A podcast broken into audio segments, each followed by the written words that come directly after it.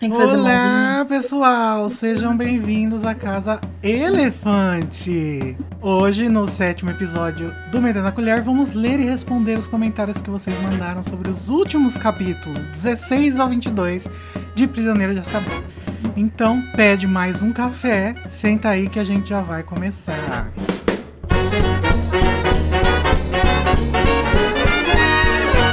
Mas antes, aquele aviso de sempre: a Casa Elefante contém conteúdo adulto e spoilers de todo o canon do mundo bruxo. Então, cuidado. Se você é criança ou se você não leu, é melhor você não assistir.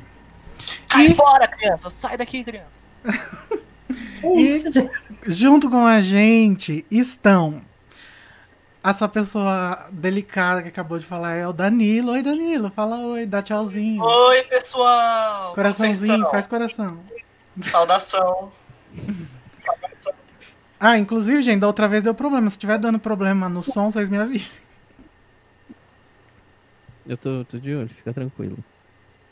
O som tá perfeito. Tá, e o Luiz também, que acabou de falar. Oi, Luiz. Ele tá sendo comido pela parede. Assim como a Nagini, né? Como vocês podem Eu observar. tô fazendo metamorfose. E Ó, a eu Larissa Andrioli. Oi, Lari. Não, não foi. Oi, gente, tudo bom? Parece que a participação da Larissa nos metendo a colher chegou para ficar, né? Veio para pois ficar é, real. né, gente? Quarentena, né? Não tem o que fazer. Aquelas- Gente, só um recadinho. Se você está ouvindo isso no feed, não tá entendendo porque que eu falei da parede, porque que eu falei pro Danilo dar tchau, porque que eu vou reclamar em breve dessa minha espinha que apareceu justo hoje, é porque a gente tá fazendo isso como uma live no YouTube. Então, se você preferir ver as nossas carinhas, entrar no canal do Animagos, anim, é, youtube.com barra Animagos Brasil, e aí você pode escutar e assistir o Meter na Colher 7. Outro recadinho, nós temos muitos recadinhos. Recadinho dos feedbacks. Quem que vai dar? Eu. É, vocês podem entrar em contato com a gente através das nossas redes sociais, que são Twitter, Instagram e Facebook, onde é só procurar lá a Casa Elefante, que você vai encontrar a gente. Também tem o e-mail. O e-mail é acasaelefante.animagos.com.br ou no nosso gru- grupo do Telegram, onde você pode ter altas conversas muito marotas com a gente e comentar os episódios com a hashtag feedback lá no t.me arroba barra acante. Nossa, fala de novo, travou tudo. Ah, não acredito. Eu não, só o final, só o final. Ah, tá. Você pode entrar no nosso grupo no Telegram, só botar lá. É... E ó, agora vocês me confundiram. É só entrar no Telegram, t.me barra Casa Elefante e vem conversar com a gente e deixar seu comentário com a hashtag é, feedback pra gente ler aqui no Metendo a Colher. Isso, gente. É muito legal o grupo. Eu nunca imaginei que se tornaria uma coisa tão legal e se tornou. É Estamos, verdade. estamos Tem- todos lá conversando sempre. E tem muita foto de gente bonita no grupo. Adoro. Nossa, Aí já não sei tudo. Que bacana, né, Luiz? Foi legal os comentários. a gente. é, Você Sempre falou do grupo do, do Facebook, Luiz? Porque esse grupo morreu. Então, Ah, esse grupo não, não Ai, conta mais. Morreu, mas tá lá, né? tá lá, mas Tem eu vou uma moça deletar lá vendendo dia. quadro de elefante, gente. É, não, mas ele vai sumir, gente. Mas se vocês quiserem, podem entrar. Enfim. Gente, uma novidade que aconteceu. Nossa, minha câmera tá toda travada. Por quê? Voltou. Uma, uma novidade que aconteceu há pouco tempo. Os nossos apoiadores do PicPay podem participar dos nossos episódios. Então, se você é um apoiador no PicPay do Animagos, entre no seu e-mail, porque você recebeu hoje, ou ontem, não tenho certeza, um e-mail te convidando para participar. É só responder falando que você, fazendo o que tá mandando lá no e-mail, que a gente vai te convidar. É, agora, nós temos uma notícia triste. Muito triste. Ah, Ah. eu devia ter, ter preparado uma musiquinha de violino. Um né? textinho. a música do Mas- Chaves em Acapulco. Assim como esse menino aqui, o Danilo. Calma, tem. É, esse aqui. Difícil. Sumiu durante a temporada passada. Caroline Lime também vai sumir agora. Ah! Cabeleleila Leila. Carol está nos deixando. É, mas, gente, pode ficar tranquilo, ninguém brigou. Inclusive, ela continua no grupo da casa, dando palpites. E- Ou seja, ela continua na casa, né, gente? Só sumiu dos Ela episódios. só tá dando um tempinho sabático dela. É. Ela acha que ela sumiu, né? Mas em breve o Ela vai é. rolar ela Mas vai logo, a continuar logo, vai- acontecido. uma pressãozinha psicológica. É, Tá igual o Danilo, ele falou, ah, gente, vou sair. Daí eu falei, ah, Danilo, vamos, não vai não. Enfim, eu... mandem no, no chat os coraçãozinhos. Gente, isso, O mundo- isso Minas é. Gerais está acabando. Gente, então, Juiz de Fora, tá rolando uma tempestade aqui. Então, tem uma trilha sonora. pra- É pra dar um clima, Aham. entendeu? Pra dar aquela ambientizada. É o poder da Carol, né? Lá de, de, de Recife, ela mandou um. Nossa, você viu? Mandando um Trovão. trovão. É Enfim, verdade. gente, mandem coraçãozinhos para a Carol no chat. Tchau, Carol. Volte sempre. Volta é, muito. gente. Carol é perfeita, então a gente vai sentir saudades. Vai. Uhum. Eu já sinto saudade do sotaquezinho dela. Inclusive, a gente está à procura de alguém para defender a Hermione, que agora sem a Carol. Brincadeira. A gente é- vai ser justo com a Hermione, tadinho. É, Deus. Agora. Não, vai deixar pro final porque eu esqueci de abrir isso. É, Vamos então logo para os feedbacks. Primeiro, começando com o Metendo a Colher 6, que foi o que a gente falou sobre o quase fim de Prisioneiro de Azkaban. Sim. É, nós recebemos esse e-mail de uma pessoa que não prefere falar seu nome e a gente vai chamar ela de. Que prefere não falar, né, no caso. Ela prefere não falar. A gente vai chamar ela de Elguinha Lufa Lufa. E ela disse: Olá, Elefanters. Fiquei chocada que ninguém comentou sobre os desmaios do Harry. Eu me identifico muito com o Harry porque na minha adolescência, como eu tinha pressão baixa e perdia muito sangue, eu vivia desmaiando. Só que eu também desmaiava ouvindo qualquer menção sobre violência sexual por causa de coisas que aconteceram quando eu era criança e não sabia verbalizar. Será que o Harry também não desmaiava por ter visto a morte dos pais quando criança e não ter conseguido verbalizar por muito tempo? Seja porque não era uma memória, ele era só um bebê. Seja porque quando ele era criança ninguém explicou o que aconteceu pra ele. Calma aí, Danilo. Quando der o trovão, você para de falar que não dá pra ouvir. Ah, vou voltar então. Ai, desculpa, gente. Tá Não tem problema, não. Tá tudo bem, você não consegue Eu controlar vou- a coisa ainda. Eu vou me mudar enquanto eu não estiver falando. Beleza. Vou voltar aqui da parte que ela diz: seja porque não era uma memória forte, já que ele era só um bebê, seja porque quando ele era, um- uma- quando ele era criança, ninguém explicou o que aconteceu pra ele e meio que realçou essa, meio que recalcou essa memória. Recalque aqui no sentido freudiano mesmo. OBS, por favor, não façam bullying com os amiguinhos que desmaiam. Adoro o podcast. Muito obrigada pela companhia nessa quarentena. Beijos. Beijos, Helguinha, pra você. Beijos, Helga. Eu gostei muito, achei super pessoal esse comentário. Entendo porque que ela não quis falar do o nome. E eu achei muito interessante mesmo de pensar por esse lado ouvindo uma pessoa que tem um tipo de trauma parecido, né? Semelhante. assim. que fazia desmaiar. Né? Que que É, e recalque nesse Faz sentido também, né? Aham. Recalque no sentido freudiano que ela diz é de reprimir os sentimentos, né? Pelo Uhum. que, eu, que eu vi aqui. No Wikipedia! Mas acho que é isso. Mas a gente tem, a gente tem alguns é, psicanalistas no grupo que podem, inclusive, né, contribuir para a gente para entender melhor esse conceito, mas é basicamente isso aí.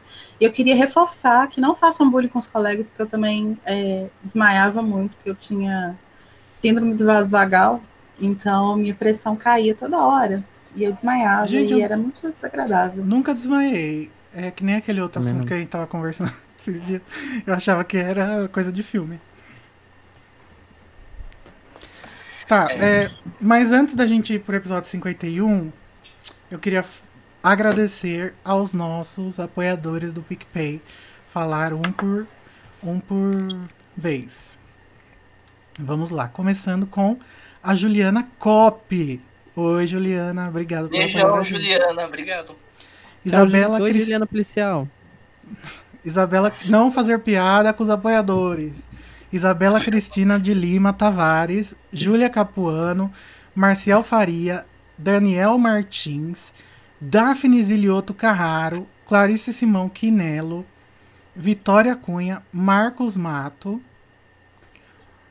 Niels Carvalho, Luciana Pitas, Sabrina Brum Simões, Guilherme De Biasi, Gisele de Oliveira, Mariana Borges, Mariana Caprioli, Carol, Caroline Michelini, Luiz Henrique Silva, Gilberto Soares, Maria Paula Teixeira Delgado, Bárbara Rosa, Amanda Gomes e Amanda Gomes. Obrigado, gente. Ah, que quanta gente bonita, gente. Eu tô emocionado. Vou chorar dois segundos, calma aí. Eu Pronto. me sinto muito feliz de ver vários nomes que eu reconheço lá do grupo. Uhum. Sim, nossa, eu tô felizão. Gente, muito obrigado por fazerem nosso podcast cada dia mais vivo. É, isso é muito legal. Muito obrigado mesmo. Lacraram, Gariano. Então vamos então para o episódio 51 que falou sobre o capítulo La Predición de Professora Trillone. Quem vai ler? Gente, então, quem que é o laranja? É a Larissa? É a Lari. Ah, sou eu, gente, desculpa. Tá, desculpado. Sou eu. Sou então, Marcelo disse o seguinte: Olá, pessoal. No episódio, vocês especulam se o Rabicho teria ou não se juntado a Voldemort na mesma noite que fugiu de Harry, Ron e Hermione, tal qual a previsão feita por Sibila. Porque na previsão dela lá na profecia, ela fala que ele vai se reunir naquela noite, né, com o Voldemort. Uhum. Acredito que uma possível maneira dele conseguir encontrar o antigo mestre com facilidade seria assumindo novamente sua forma humana e em seguida se concentrando e tocando a marca negra, que provavelmente haveria em seu braço. Dessa forma, a magia combinada dele e de Voldemort, bem como uma espécie de confiança mútua, permitiria uma aparatação do rabicho no local exato onde o Lorde das Trevas estaria. Um GPS, né? Como sabemos que aparatações através dos oceanos é algo muito difícil, é razoável supor que Voldemort ainda estivesse escondido em algum lugar da Grã-Bretanha. Parabéns pelos episódios que continuam maravilhosos e aquecendo os corações no domingo à noite com essas releituras cheias de nostalgia. Beijos. Muito obrigada, Marcelo. Ah, que lindo. É, então, Eu tô sentindo um déjà vu dessa conversa. A gente Essa meio que... semana mesmo a gente falou disso. A gente meio que tava panguando, né? Porque tinha a resposta já na série. Sim. Uhum. Sim. Lá no Cálice, deixa eu pegar aqui. Lá no Cálice, naquele tipo de momento que Code ama, né? Que a gente tem os monólogos de explicação e tal. Ai, gente, tá Mas esse eu defendo, porque ele tá explicando. Ele tá explicando pros comensais o que aconteceu com eu ele. Eu também acho. Eu, por mim, podia fazer monólogo o livro inteiro, não me importa. Eu também acho. Eu só pegar aqui no meu celular, porque eu é um pouco difícil no computador. Também acho. No quarto livro, é, lá no, no, quando ele está explicando para os comensais, o Voldemort fala o seguinte: Fui morar em um lugar distante, numa floresta, e esperei. Certamente um dos meus fiéis comensais da morte tentaria me encontrar. Só me restara um poder. Eu, poderia me, eu podia me apossar do corpo de outros. Então, há quatro anos, os meios para o meu retorno pareceram garantidos. Ah, beleza. Aí ele fala o negócio do Quirrell, mas não deu certo. Ah, não, até o meu distante é, e receei, então, que talvez jamais recuperasse meus poderes. Ah, ok. Aí ele estava lá muito triste, né? Olha lá. Já perderam as esperanças de que algum comensal da morte se importasse comigo. Nossa, muito dramático. Então, há menos de um ano, quando, quando eu praticamente abandonara toda esperança, um servo voltou para mim o rabicho aqui que simular a própria morte Lari, para fugir da justiça. Você, você pulou Oi. um pedaço que é, que é importante, que ele diz que ele volt, voltou ao esconderijo distante, ou seja, ele foi para Albânia de novo. Isso, ele foi para Albânia de novo. Mas é, pode, continuar? pode, pode continuar? Uhum. É, o rabicho aqui, que simulara a própria morte para fugir da justiça, foi forçado a se expor por aqueles que no passado tinham sido seus amigos, e resolveu voltar para o seu amo. Ele me procurou no campo, onde houvera boatos de que eu estaria escondido, ajudado naturalmente pelos ratos que encontrou em seu caminho. Rabicho tem uma curiosa afinidade por ratos, não é mesmo, Rabicho? Seus imundos amiguinhos lhe contaram que havia um lugar no meio de uma floresta albanesa que eles evitavam, onde pequenos animais como eles encontravam a morte pelas mãos de um vulto escuro que as possuía. Então, basicamente, ele consegue encontrar o Voldemort é, por boatos, né? Entre aspas, pelo contato que ele tem ali com outros ratos. É, eu acho que o rolê que o Marcelo falou da marca negra eu acho que ele não faria muito sentido, porque poderia se voltar contra o Voldemort. Tipo, o Ministério podia simplesmente pegar um comensal e falar: mete seu dedo aí e a gente vai aparatar e vai prender o Voldemort. Tipo, se ele tiver alguma coisa dele restando ainda, sabe? Então, eu, é, eu me lembro de ver em algum lugar, agora eu não vou saber exatamente onde, mas que a marca negra ela era tipo uma via de comunicação meio que é, de cima para baixo, assim. Então, tipo, os uhum. comensais não conseguiam fazer coisas com o, com o Voldemort pela marca. Lacrou. É. E também acho que não daria para você criar um sistema de aparatação sem você querer, sabe? Não. Acho meio problemático. Acho meio difícil também. Eu uhum. também acho difícil. Mas vamos para o próximo. Deixa eu só dar um comentário. A Larissa tá tão bonita com esse cabelo e esse batom Ai, que ela tá pai. parecendo a Sabrina. Ai, já alguém falou a Sabrina isso, da série. Coisa? Alguém falou? Não sei. Ah, obrigada. O Luiz falou agora. Ah, você que tá falando. É, que falando. Ah, tá. É porque eu entendi você falar assim, deixa eu ler um comentário. Eu achei que Não, não. Muito obrigada. Na verdade, a Larissa tá parecendo a Taylor Swift. É, é verdade. Essa é a intenção, gente. Stream Folklore. Daniel Maia. Stream B. Melhor, melhor episódio da casa até hoje será. Amei todos os pontos que o Fernando trouxe sobre a relação entre lobisomem e HIV. E amei mais ainda Acho que, que você explorar. Amigo, você tá lendo errado. É o do, é o do Daniel Luiz, Maia, o azul. Você tá lendo errado. Ah, tá. Eu, é, eu Acho tudo Marcelo Leite. É porque é, é a mesma pessoa, no caso. É, Daniel Maia. Concordo plenamente com o que vocês comentaram sobre a falta de uso de transfiguração na saga. Parece ser o tipo de magia mais eficiente. Tipo um combo de poderes e poderia e poderia abrir uma possibilidade principalmente na guerra contra os comensais. Até entendo o Harry não usar, porque afinal ele é burrinho. Mas não faz sentido a Hermione não utilizar. Além de ser a a disciplina da professora favorita dela, ela, ela sempre é a melhor na classe em todas as aulas. O único momento que lembro que ela possa ter usado foi para alterar a aparência do Rony quando eles vão invadir o Gringotts. E acho que seria bem melhor eles usarem esse tipo de magia do que poção polissuco o tempo todo. Sempre achei bem conveniente em relíquias a Hermione conseguir roubar uma quantidade de poções suficiente pro ano todo a, lo e logo do Moody, o cara mais, mais paranoico da ordem. Olha. Muito conveniente. Mas eu, a Hermione também usa lá no quando ele quando ela transfigura o Harry para ele ficar parecendo outra pessoa. Para quando eles são capturados para a mansão Isso. do Malfoy. Uhum.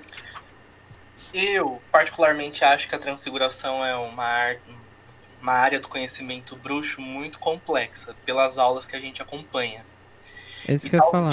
a Hermione e os meninos ali se saiam melhor em, em poções do que em transfiguração. E por ter o mesmo efeito desejado, não tem porquê. É, vale lembrar. Cabeça, Lacrou, Danilo. Vale lembrar também que transfiguração é você fazer uma reestruturação física. Então, requer um nível bem alto de concentração e não é rápido de se fazer. Então a maioria dos, dos feitiços que eles precisaram na saga inteira foi algo assim, rápido, vamos rápido, rápido, rápido, vai, age. Então Então não, não tem como também a gente exigir que eles utilizem a transfiguração em níveis tão altos, porque requer muita concentração. Você tá gente transformando um ser em outro. É o Grindelwald, né? Ele usa, aparentemente, transfiguração. Aparentemente. no segundo filme. A gente não sabe exatamente o que é, mas eu acho que é um feitiço de transfiguração. Pode ser, pode não ser, não dá pra saber ainda. Gente, antes de irmos para. Pode falar, Mari. Eu encontrei o trecho aqui, o negócio que eu falei da marca negra. É, tá- tá no Cálice de Fogo, a gente vai falar sobre isso né, lá no futuro. É, Mozão diz que o seguinte, é, que ele mar- que o Voldemort marcou todos os comensais com esse sinal e que era uma maneira de nos reconhecermos. Então, tipo, para os comensais era basicamente uma forma deles saberem quem eles eram, né? E um meio de nos convocar à presença dele. Quando ele tocava a marca de qualquer comensal, devíamos desaparatar e aparatar instantaneamente ao seu lado. Então, tipo assim, é uma forma do Voldemort convocar, né? Não existe a. Não é tipo uma comunicação de mão dupla, sabe? É isso Uhum. mesmo. É, Tô dando uma olhadinha aqui no chat, mas ninguém falou muita coisa não. Não tô entendendo o que, que o Code tá surtando lá. Podem gostar, amados. Eu continuo não gostando. Ah, vamos ignorar então. Próximo. É do. É do tá falando da marca, né? Ah, tá. Ah! Ai, o, o Bacana, Code, que bacana. amigo. Ó, bem. o que eu gostei aqui nos comentários Calma. é o Felipe Lima falando que ele sempre ficou imaginando o Voldemort possuindo uma paca ou uma capivara. É, calma aí, o Code comentou algo realmente é, que eu achei engraçado. É, ele fala que a aparatação depende de destinação, não. Sim, mas acho que quando o Voldemort utiliza a marca negra, ele automaticamente as pessoas vão saber onde ele está. Não, mas aí você tá passando pano pra Agora teoria do ouvinte. Não. É, O Code falou: Imagina você tá cagando e o Voldemort te chama. Mas Pode eu tava lendo uma fanfic outro dia que tinha, o Voldemort meio que fazia isso. Não, tipo, ele meio que fazia de propósito, tipo assim, chamava num, num momento em que ele sabia que as pessoas iam ficar mais incomodadas, que é para eles, era para eles, tipo, nunca ficarem confortáveis, sabe? Tipo, independente de ser, sei lá, Malfoy, quem quer que fosse, saber que tava sempre nas mãos do Voldemort, sabe? uhum. Acho bem a carinha dele. Vamos Nossa, então. a cara de mal do Igor. Olha lá. Oxi. Vamos então para o episódio 53. Aluado, Rabicha, Malvadinhas e Pontas. Agora sim, Luiz, pode ler esse. Ah, não, não é o Calma, Luiz, agora é a. é o Danilo. Sou eu. Eu vou o comentário da Lauren. Ela diz: Sempre que Snape e Sirius aparecerem no mesmo capítulo, a Larissa e a Tamires precisam estar comentando. Já queria falar que eu super concordo com isso. É uma regra de Ué. contrato delas. Elas têm que estar no mesmo capítulo. Tá lá no nosso contrato. Sim. Outra coisa, amei que esse episódio ficou com mil horas. Pra vocês não deve ser fácil, mas é bastante entretenimento pra quem ouve na segunda-feira enquanto trabalha. No mais, vocês são perfeitos, inclusive em, con- em convidar o Fernando para trazer o lado dele. Ah, fofa. Obrigado, Lauren. Muito- Foi muito Obrigada, legal também, eu concordo. E todos os Esse episódios episódio de foi 20, né? podem o notar que a Fernando Larissa e a Tami, maravilhoso. coincidentemente estão lá também. Não, não, amigo, não. É coincidentemente o Code está em todos os episódios longos. Super longos. O Code tá. Não, esse ele não tava. Não, mas eu, Não, mas a maioria eu admito tá. que sim, eu e Tami somos muito culpadas por isso, porque a gente não, a gente não desiste da discussão nunca. A gente não larga o osso. Tem um vídeo muito bom Inesquecível do aquele episódio sobre a professora Trilone, não é mesmo? Tem- sobre essa discussão também do, da, da Tami e Lari, tem um canal no YouTube chamado São Sereníssima, tem um vídeo ótimo delas falando sobre Snape Sirius, então eu recomendo demais vocês É assistirem esse vídeo. verdade. Gente, eu recomendo também. Esse vídeo foi ótimo e eu fui para São Paulo para fazer ele. Então, por favor. Gente, será eu que todos os ouvintes da casa sabem que a Larissa e a Tami eram youtubers? Entrem lá, Uhum. gente. O canal da, da não sei, Larissa acho é que não. São Elas eram as melhores Pottertubes que existiam. Assim, E a- disparado. A, do, a da Tami era o Pod Flu. Entrem lá pra ver. Exato. Mas a gente faliu. Inclusive, o primeiro episódio que É igual a Tami aparece na casa elefante é justamente Pod Flu. Por É. Aí Não foi- é, foi tudo pensado. O que a. Tânia aparece é o Podflu? Aham, não sei. Hã? Olha. A Juliana Porque- Pacheco. Pera só um minuto. A Juliana Pacheco, lá no chat, falou. Mas, gente, em Relíquias da Morte, a mansão, na mansão Malfoy, quando o Harry foi capturado, Lucius não ia chamar Voldemort através da marca? Sim, Juliana, mas nesse lado funciona, sabe? Só funciona pra ligar. Pra receber ligação não, não funciona. Não, mas nesse momento a gente vê, né, que o Voldemort nem, no, nem na Grã-Bretanha estava, né? Ele tava É. lá na, na, na prisão, né? E eu acho que faz sentido. Não, assim, isso é depois. eu acho que assim, o que rola é que ele consegue, tipo, um comensal tocando na marca, ele deve conseguir, sei lá, dar um aviso, sabe? Tipo, É, ele não aparata. aconteceu alguma coisa. É, mas ele não consegue, tipo, aparatar é, para onde o Voldemort tá, ou fazer o Voldemort aparecer. Próximo comentário. O Marcos Mato disse: Eu fiquei bem emocionado com a história da família do Remo. Realmente deve ter sido muito triste ter tido uma vida completamente nômade. Nada justifica tudo o que houve com a tentativa de assassinato do Snape em Hogwarts pelos marotos. Porém, para alguém que foi privado a vida toda de contato humano, até as brincadeiras, entre aspas, dos amigos que se tem passa a ter um significado mais amplo. Entendo todas as discussões que foram debatidas no episódio e, e achei muito pertinente os pontos de vista elencados. Todavia, o Lupin passou por poucas e boas. E o valor da amizade para ele acaba pesando muito mais do que uma única pessoa com a qual tem o mínimo de empatia. Hashtag amo você. Não falei isso que eu fico com vergonha. Ah, esse, esse episódio Ai. do Lupin é triste mesmo, né? Esse capítulo. É. Pobre E, Lupin. gente, não é porque É. a pessoa teve uma atitude, um pequeno desvio, que ela é uma pessoa horrível. Eu conheço muita gente que tenta cancelar o Lupin à torta direito, que tem prazer em chamar o Lupin de macho escroto. Por, por, tipo, dois deslizes que ele tem na saga. As pessoas não são assim, sabe? Errou Cite e 12 vai defeitos do Lupin. É, tem Ah. 12, não tem 12. é muito mais Lupin complexo. teve dois, teve dois deslizes enormes? Teve, mas é justificável. É, mas isso Não, entra eu, eu acho que eu acho que o Lupin. Pode falar aí. Isso entra naquela discussão que a gente já teve, eu não lembro se foi no episódio ou se foi em outro lugar, sobre redenção. Redenção não significa que a pessoa está perdoada, que a pessoa agora, a partir de agora, nunca fez nada de errado. Significa que a gente entende o que fez ela fazer isso.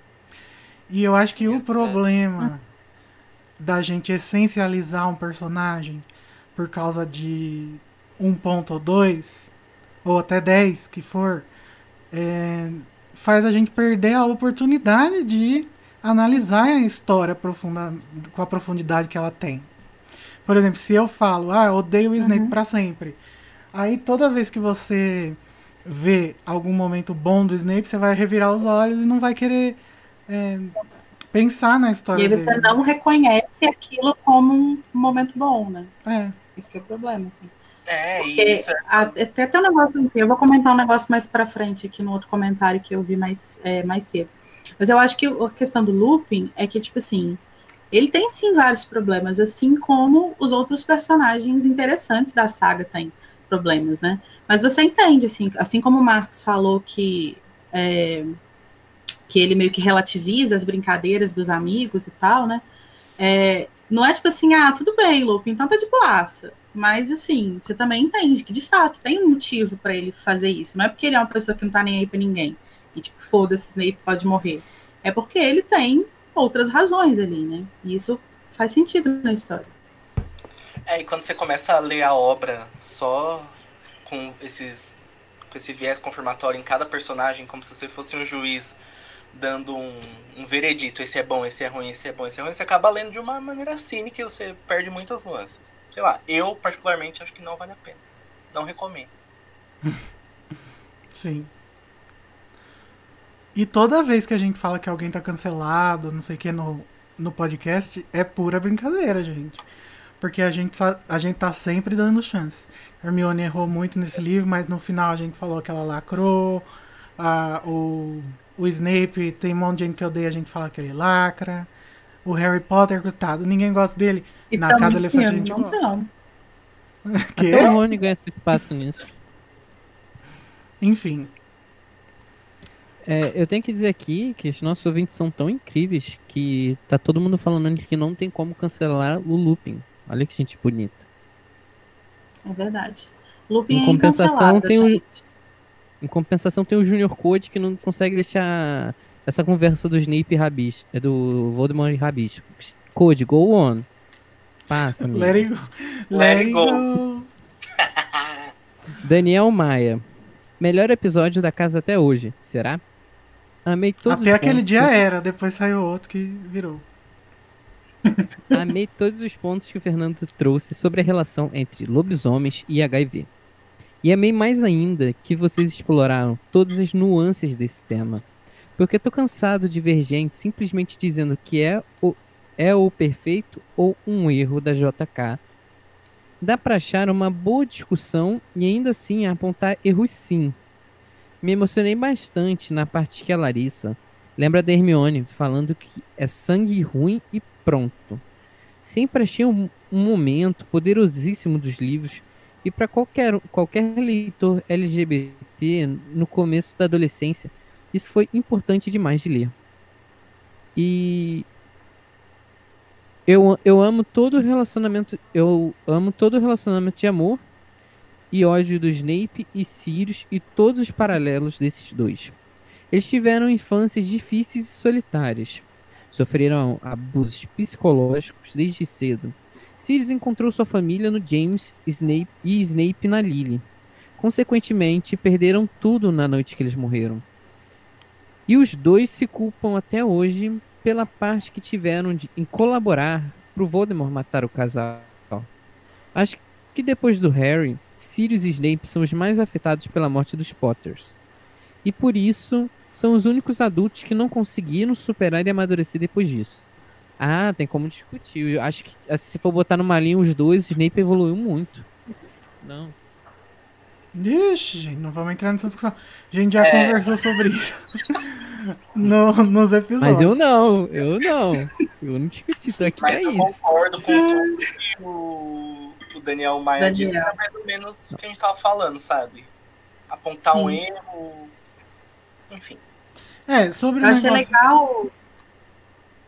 Só, só comentar uma frase aqui. Eu achei legal que o Daniel é, falou que o Sirius encontrou a sua família no James e o Snape na Lily, porque acho que essa é uma forma que eu nunca vi as pessoas se referindo a como eles, a como os laços desses quatro, né, estão ali. De fato, acho que é isso, assim, tipo, o que a família de cada um deveria dar para o outro, que seria acolhimento, carinho, né, amor, é, enfim, conexão, enfim, é, foi o que o Sirius encontrou no James, porque ele não tinha na família dele, que o Snape também não tinha na família e encontrou na Lily. Então, assim, e é por isso que é tão legal discutir a história dos dois em paralelo, né, porque eles são, de fato, os mais afetados depois do Harry, e eles também são as pessoas que têm mais problema em, em superar, né, isso, em seguir em frente depois da morte deles. Sim. E o, aquela frase da Hermione realmente é muito lagarativa. Mas acho que não é só pra pessoa LGBT, não. É pra, é pra qualquer identidade oprimida aí. De você reafirmar e se orgulhar da sua identidade, né? Sim. Lacrou. O pessoal no chat gostou bastante do comentário do Daniel. E tem um comentário interessante da Isabela que ela disse que sempre achou curiosa essa transposição que as pessoas fazem da vida real para os personagens, como se eles fossem dualistas, assim. E nem na vida real são, sabe? Então, Nossa, pior, na vida real são menos É. ainda, né? muito menos. Ela, ela ainda complementa que ela diz isso porque as pessoas normalmente generalizam, tem, tendem a generalizar, indualizar as pessoas entre boas e más. É lógico, gente. Eu não vou falar o nome aqui, mas vocês sabem o que eu tô pensando. É, vamos para o próximo episódio. Episódio 54. O servo de Lord Voldemort. A Laura T comentou nesse episódio. Ultimamente estou me questionando que foi muita sorte os Potter terem escolhido logo o Pettigrew como fiel do segredo. Aí cheguei à conclusão de que alguém, talvez o próprio Pettigrew, implantou uma memória falsa nos filhos para ele dar essa sugestão. Tipo como fazem com mundungos em Relíquias da Morte. Nunca foi sorte, sempre foi feitiço da memória. Ai. Enfim, amo vocês, Elefanters. Vocês são a melhor companhia na hora de limpar a casa ou pegar o busão para ir pro trabalho. Beijinhos. Afinal, a gente sempre traz um baldezinho de veja com a gente, né? Lógico que a gente é a melhor companhia para ele pagar. Então, gente, eu queria aproveitar esse momento porque esses dias estávamos lá no Discord conversando só. Uma noite Sobre agradável. tema favorito. E aí, de repente, Larissa parou tudo e falou: Três horas da manhã, gente, deixa eu falar um negócio. Não, calma. A Larissa parou de ouvir que eu tava assistindo Sabrina. Eu falei, calma, calma. Como é que o assunto virou isso? A gente tava falando de Airbnb. Foi. A Larissa falou assim. Mas, gente, vem cá. Por que, que vocês acham que o Rabicho foi escolhido para ser o fiel? E como que aconteceu isso? E Não sei o quê. E aí a gente conversou muito sobre isso. Quer trazer os highlights dessa conversa, Lari? Eu não me lembro muito bem, porque eu não tenho mais memória. A quarentena acabou com a minha memória. Mas é, eu acho. também, vou me né? Três da barrada aqui, tá, manhã. gente? Porque tá chovendo e tá calor. É, eu acho que a gente conversou sobre como que isso foi uma coisa construída, né? Tipo, na verdade, a gente começou a conversar é, no sentido de, gente, como é que esse menino foi parar e foi virar comensal, né? Tipo, o que passou pela cabeça dele, tá? Eu achei É. legal que você falou sobre como que a guerra cansa as pessoas, né, também. Então, tipo, às vezes ele não teve sempre um plano maléfico de ser de ser um espião, mas chegou um momento em que ele simplesmente mudou de lado porque ele não queria morrer. E aí, tipo, resolveu que ia, né, entregar as pessoas e tal. Mas enfim, aí a gente conversou sobre como que é, isso provavelmente foi uma tentativa de. é, foi, foi uma construção do Rabicho, né? De tentar se, se colocar como uma opção ali e, e de ser realmente uma. De ser uma escolha óbvia para o plano do Sirius, né? Porque o plano do Sirius era pegar justamente a pessoa que seria menos provável para ser o fiel. Uhum. Acho que era isso, não lembro o que mais que a gente falou. É, a gente É. conversou assim, bastante sobre isso, sobre a motivação mesmo, tipo, como que ele sai daquele lugar de acolhimento que ele tinha com os marotos pra entregar, tipo, o, o James e a Lilian. Eu acho que é um espelho da época da escola esse essa mudança do Pedro. Eu acho que ele se enfiou dentro desse grupinho dos marotos porque eles eram os opressores, eles eram os poderosos. Eu acho que a mesma coisa acontece quando ele cresce. Ele vai pro lado que tá entre aspas ganhando, o lado que tá é, Tá com poder, né? é, É, a O gente lado que vai salvar ele, né? Porque a, a- o Pedro ele é o tipo de pessoa que teria um enorme potencial para ser vítima dos marotos na escola se ele não fosse parte dos marotos, né?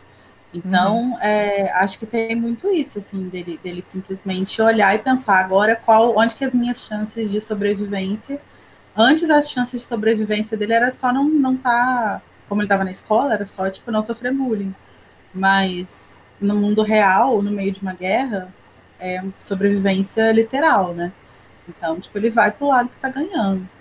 É, eu acho que a questão deles terem escolhido ele é justamente por eles. é, como fala? Eles acharem que eles. Nossa, esqueci completamente a palavra, gente. Nossa, o, o Daniel Maia soltou um comentário que eu adorei. É, já que eu tô sendo porta-voz dele já hoje, eles estavam tudo bêbados e o Sirius virou pro James e soltou. Eu tive uma ideia muito foda. Não, tipo, eles, eles, eles não, não acham que o Pedro é uma pessoa que deva se considerar, sabe? Então eles acham que o Voldemort também não vai considerar ele. Por isso Uhum. que eles escolhem, eu acho que eles acabam escolhendo ele. Eu acho que eles pensam que ele é tão irrelevante, tão irrelevante, que ele É. seria totalmente irrelevante. Uhum. Olha, tem um comentário aqui no chat que a Rita tá questionando. Ela diz: toda história tem várias versões. Não estou defendendo o que ele fez. Mas será que ele realmente se sentia aceito no grupo? Ou ele só estava ali? Ah, eu acho que definitivamente não se sentia, assim. Tipo, É, com acho- se sentiu em algum momento, mas ali, naquele momento ali em que ele resolve trair os amigos e entregar eles para a morte, definitivamente ele sabia que aquele não era mais o lugar dele. assim. Uhum. Eu acho que no- na escola, pelo que eu me lembro dos livros, no futuro a gente vai ter os flashbacks. Na penseira lá, quando o Harry, o Harry vai ver lá a memória do Snape, de que o Pedro ele tinha meio uma adoração pelos marotos na escola. Tipo, ele Sim. nunca teve, esteve num patamar de igualdade. Então, primeiro Uhum. ele sentiu essa adoração. A gente não sabe como que ele trabalhava na Ordem da Fênix, qual era a função dele lá, mas nunca foi um patamar igual, sabe? Então ele sempre esteve meio abaixo. E ele continua abaixo quando ele mudou de lado também. Que- Sim. Mas eu acho interessante também a gente pensar que a gente sempre, por ele ser um, um bruxo estereotipicamente mais fraco, né? Tipo, você. é, e ter sido, inclusive, visto pelos próprios amigos como uma pessoa que seria menos. É, é, ai, perdi a palavra, mas enfim, que seria menos visada ali e tal. É, ainda assim, quando a gente vai olhar as coisas que ele fez, ele era um puta bruxo, né? Tipo, ele era Uhum. muito bom Pra ele conseguir fazer tudo que ele fez, tipo, Uhum. E esperto. e inteligente, é esperto pra cacete também, sabe? De, de, a- por exemplo, o negócio da Berta, sabe? Tipo, dele encontrar a Berta e pensar, nossa, acho que, né, pode ser uma coisa e pegar ela. Então, acho, ele, ele tem uma, um raciocínio estratégico muito bom, assim. E a gente sempre meio que deixa ele de lado como se fosse nada, assim, né? Mas na verdade ele é um, um excelente bruxo, né? É, o Felipe Cavalcante falou a palavra que eu tinha esquecido. Muito obrigado. Sub- subestimado o, o Pedro Pettigrew era. Entre os, o pessoal da ordem. E o Felipe também perguntou uma coisa. Quando será que ele se tornou o espião? Será que ele entregou alguém antes? Quando será que Voldemort fez contato com ele pela primeira vez? E quando será que ele teve um momento de desil- de desilusão com os marotos e a ordem para mudar de lado? Olha, eu foi são são 10 anos, né, entre o o começo da do Voldemort atacando até a morte do Voldemort, entre aspas. Eu acho que isso deve te deixar meio frustrado, sabe? Saber que há 10 anos as pessoas estão lutando contra o cara e, e ninguém consegue nada. E aí que eu acho que essa, essa é a frustração, sabe? É uma frustração. E não só ninguém tá conseguindo nada, como o cara tá crescendo, né? Aham. Tipo, ele É, tá ascensão cada vez mais próximo do poder. é. Agora, sobre essa pergunta do Felipe sobre quando ele se tornou espião, né? A gente sabe que ele se torna espião mais ou menos na mesma época do Snape, assim, é mais ou menos um ano que cada um trabalha do outro lado, assim. E eu imagino que ele tenha que ele tenha entregado é, a localização em alguns momentos, até dos próprios Potter. Só que, como tinha o Snape como espião do outro lado, acho que essas informações elas meio que iam, tipo, brigando, assim, sabe?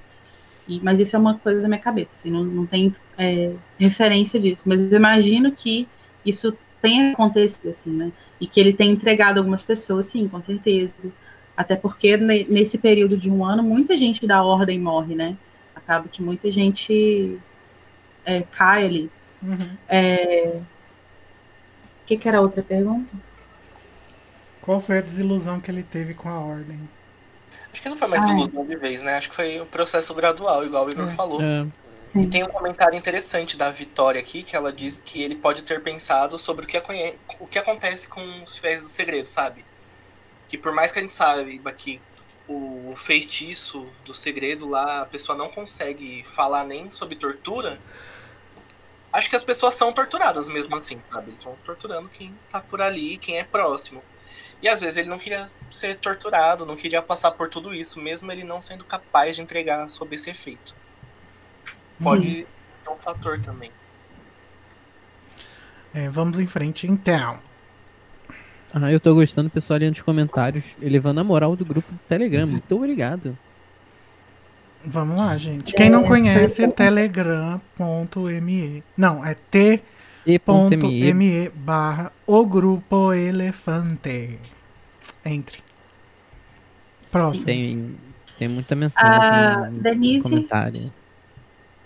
A Denise Rodrigues disse: Acho que os comensais da morte presos ficaram sabendo que o Pettigrew era o fiel do segredo por outros comensais que foram sendo presos ao longo dos dias e meses após o ataque aos Potter.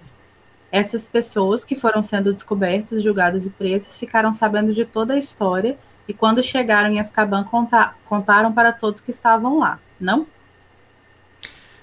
Eu acho que não, porque se a história tivesse aberta antes, tipo, fora de Azkaban, as chances ainda seriam muito maiores do Snape saber. Eu acho que faz mais sentido ela- essa história estar confinada lá em Azkaban do Uhum. que tá vindo de fora. Porque é aquilo que a gente conversou no episódio, não tem como. No episódio não, a gente falou no Instagram depois, mas não tem como o Snape não saber se alguns outros comensais sabem. Sim. E eu acho também que a gente, quando a gente estava tendo essa discussão, a gente acabou focando muito no na coisa da se o Snape, se o Snape soubesse, ele teria feito isso, não sei o quê. E a gente esquece às vezes que o Snape tá do lado do Dumbledore. Então, tipo, se o Snape tivesse ouvido de alguém era o, era o Pettigrew, ele com certeza teria passado essa informação pro, pro Dumbledore. E o Dumbledore teria corrido atrás de, tipo, inocentar o Sirius e descobrir o que, que- o que quer que fosse nesses 12 anos que o Sirius passou preso. Então, eu acho que a única possibilidade dessa história circular de alguma forma é realmente só dentro de Azkaban, porque aí não teria como chegar nem no Snape e muito menos no Dumbledore. Né? Porque acho que se chegasse no Dumbledore, ele jamais é, deixaria de tomar alguma atitude, né? Uhum. É. Mais sobre esse assunto vocês encontram lá no nosso Instagram. É verdade, a gente fez uma, uma, uma discussão Faxina, enorme uma boa faxina. Uma faxininha boni- Próximo, quem é o azul? Sou eu, é. Bruno Tomain. Ou Tomain, não sei. Eu vou fingir que pode ser um dos dois. Pensei em, ma Pensei em mais um motivo pro Snape ter. O Snape ter se controlado muito para não matar o Sirius no ato. Como ele é 100% Team Dumbledore, ele pensou: se eu matar o cara que entregou os Potters, o Voldemort não vai acreditar que eu sou um comensal. Aí estraga todos os planos do Dumble. Outra coisa que achei legal nesse capítulo é a varinha respondendo ao ódio do Snape. Porque ele nem, tem, ele nem tá falando nada e ela tá louca para soltar uma magia ali. Gosto desse conceito da magia precisar de intenção para ser realizada, que no ato Snape estava transbordando. São poucas as vezes no- nos livros que a varinha demonstra o sentimento do Bruce desse, desse jeito. Aham. Ai, gente, eu adoro essa cena também, as faísquinhas saindo. Como é que ele tá segurando, tipo assim, eu vou matar, vou matar, vou matar, não mata. Eu vou matar o Sirius Black. Eu acho. Mas eu Pode falar. Pode falar, Igor. Não, eu ia só comentar que eu acho que essa é uma coisa que a gente talvez não tivesse levantado na discussão, né? Mas eu acho que faz sentido também, tipo. É... Ah, gente, enfim, eu cheguei a pegar. Hoje eu vou só pegar um limpa-vidro rapidinho, assim, não vai ser uma coisa muito pesada, não. Mas, tipo assim, a pressão nele é de todos os lados, né? Porque ele precisa é, lidar com é, a história construída dele como comensal, ele precisa é, lidar com a história construída dele como aliado do Dumbledore, porque a história que as pessoas veem dele como aliado do Dumbledore não é a história dele, é uma construção, também é uma máscara. Então, tipo assim, é uma porrada de coisa que ele tem que é, gerenciar ali, né? Uma porrada de versões das coisas que ele tem que gerenciar, que não me admira que estivesse realmente saindo faísquinhas, assim, porque tudo que ele queria era dar uma explodida, só uma, assim, e não dá. Só um Quer um, bombardamento. paninho, né, quer um galera? pano novo, Larissa, pra começar o ano? Eu comprei um estoque hoje, é 3 por 10 aqui do lado. Eu acho muito interessante esse. Toda a questão que envolve varinha, porque. É. Sei lá, é um assunto muito interessante pra mim. É interessante porque não é algo fácil de compreender com, o quão viva, com o quão uma varinha consegue raciocinar, como é que ela responde as coisas. Isso é, É. eu acho muito legal. É, Porque ela é viva, legal- mas ao mesmo tempo ela não. Sabe? É, eu acho legal essa, essa construção que a JK deu pras varinhas. E suas A personalidades. falta de construção, né? Porque a gente fica com muita, muita dúvida sobre isso e é uma coisa misteriosa, né? Não, amigo, eu acho Até que o final, a cons... né? Pode terminar, desculpa. Até o final a gente não. Eu acho que eu, pelo menos, não me sinto satisfeito com as informações que tem sobre a ciência das varinhas. Não, eu falo que é uma boa exemplo, construção porque J.K. a Rowling intenção é essa.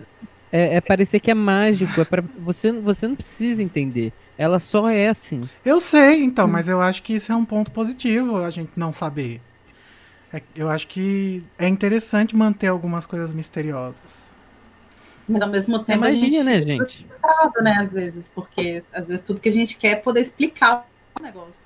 Entender exatamente Daí você vai ler Ah, o Tolkien. ateuzinhos de varinha. Ateuzinhos de varinha. Daí você vai ler Tolkien, porque ele escreve um texto para cada parágrafo, ele escreve um mais. texto explicando tudo.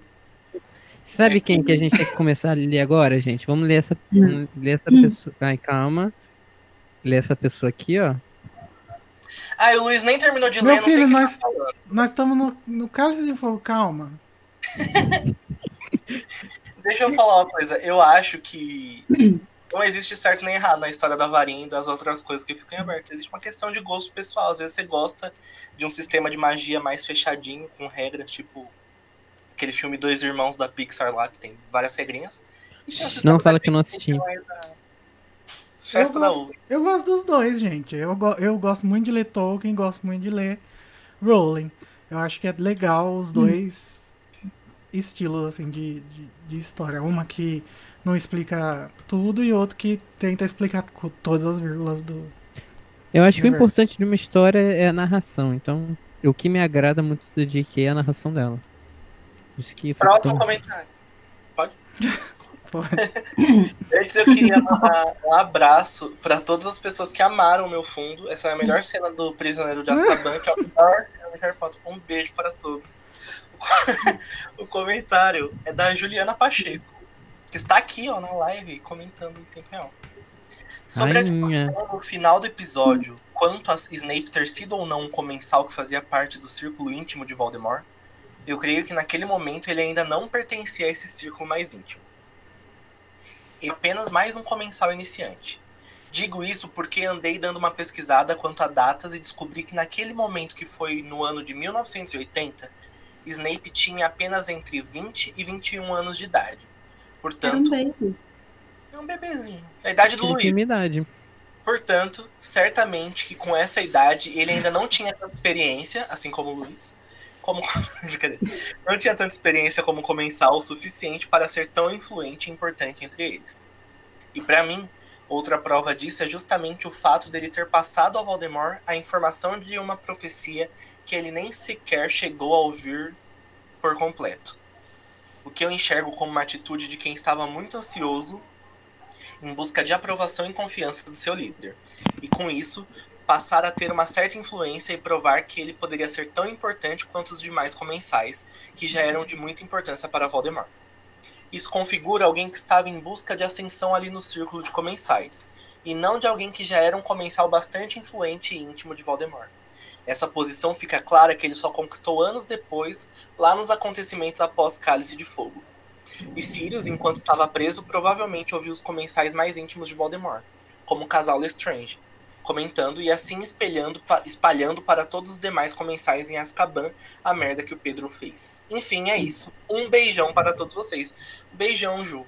É isso mesmo. Olha, bom. Sobre o Ju, Snape. Eu concordo. Eu, eu, na minha opinião, eu acho que o Snape ele já tinha sua certa influência por causa da época de colégio. Né? Porque ele andava com Lúcius e tal. A pessoa já meio Hum. conhecia ele, já sabia os tipos de coisas que ele tava procurando. Mas Depois o Snape ele era o procurou do ascensão. Naquela época do colégio, não era? Mais ou menos. É? Depois que ele, ele, ele era, ele era o cara era que tava tipo o Pedro. Pettigrew naquela época? Assim, não É, o. Sirius chama ele de. tava- O Sirius chama ele de lapdog, né? Ele fala que ele era tipo o cachorrinho do Lucius. É, Da pra muitos fanfics, amo. Mas é, eu acho que. Eu não acho que o Snape tinha influência por causa de. de da época de Hogwarts de jeito nenhum, assim, tipo, porque ele. Primeiro porque ele era um nada, assim, em Hogwarts. E segundo Mas todo porque mundo ele sabia que ele era. era um ótimo bruxo. Por causa Não, das sim, notas dele em tanto Hogwarts. que eu acho que ele foi. é, como é que fala? Convidado para ser comensal, né? Foi tipo recrutado.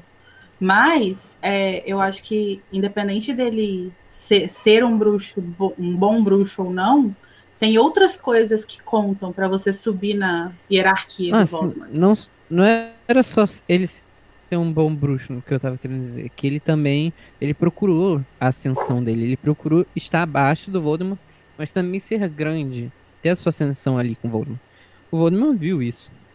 Com certeza. Mas eu acho que. Porque Não, é, então, sim. eu acho... Pode falar, Lari. Não, pode falar, pode concluir. É porque eu acho que é, é muito mais fácil pro Voldemort enxergar quem realmente tá ali por querer procurar o poder e estar com o Voldemort do que com do quem tá ali pela, pela ideia, né? Do que estar ali por medo. Que muitos estavam ali por medo, não pela ideia. Tanto que quando ele voltou, é- ele Não, reclamou das pessoas. Eu acho, que ele tava. Eu acho medo nem pela ideia. Eu acho que ele tava por poder. E eu acho que ele tava. é, eu concordo com o que a Juliana falou. Eu acho que no momento da profecia ele não tinha influência nenhuma ali. Me parece realmente meio que uma atitude meio desesperada, assim, de, tipo, vou é, conseguir alguma coisa. E essa era a intenção dele. E eu acho que a profecia foi a porta de entrada, tipo, foi o que começou a empurrar ele para a ascensão, tanto que aí ele se torna é, é, professor em Hogwarts depois, e ele se torna, ele vai ganhando uma posição cada vez mais importante e mais estratégica para o Voldemort. E eu acho que quando ele volta lá em Cálice de Fogo, ele está numa posição chave, assim. E ali ele volta já no círculo íntimo. Ali ele é, tipo, quase braço direito do Voldemort. Ele se verdade. torna braço direito nos próximos anos, assim, né? É, então, eu acho que quando, quando ele entrega a profecia, ele estava num processo de ascensão. Tipo, ele estava. Até porque a gente não sabe exatamente quando ele se tornou comensal. Né? A gente não sabe se foi logo que ele saiu de Hogwarts ou se foi pouco antes dele entregar a profecia. A gente não tem ideia disso. É, mas mesmo que ele tenha errado logo ele saiu de Hogwarts, é um período curto para ele se tornar alguém muito influente, tá? E eu não sei, sim, eu, eu acho que principalmente naquela época dos anos 80 ali, final dos anos 70, no início dos anos 80, que a coisa do Voldemort tava, eu sinto às vezes que estava muito mais marcada na ideia de supremacia é, de pureza de sangue do que na Segunda Guerra.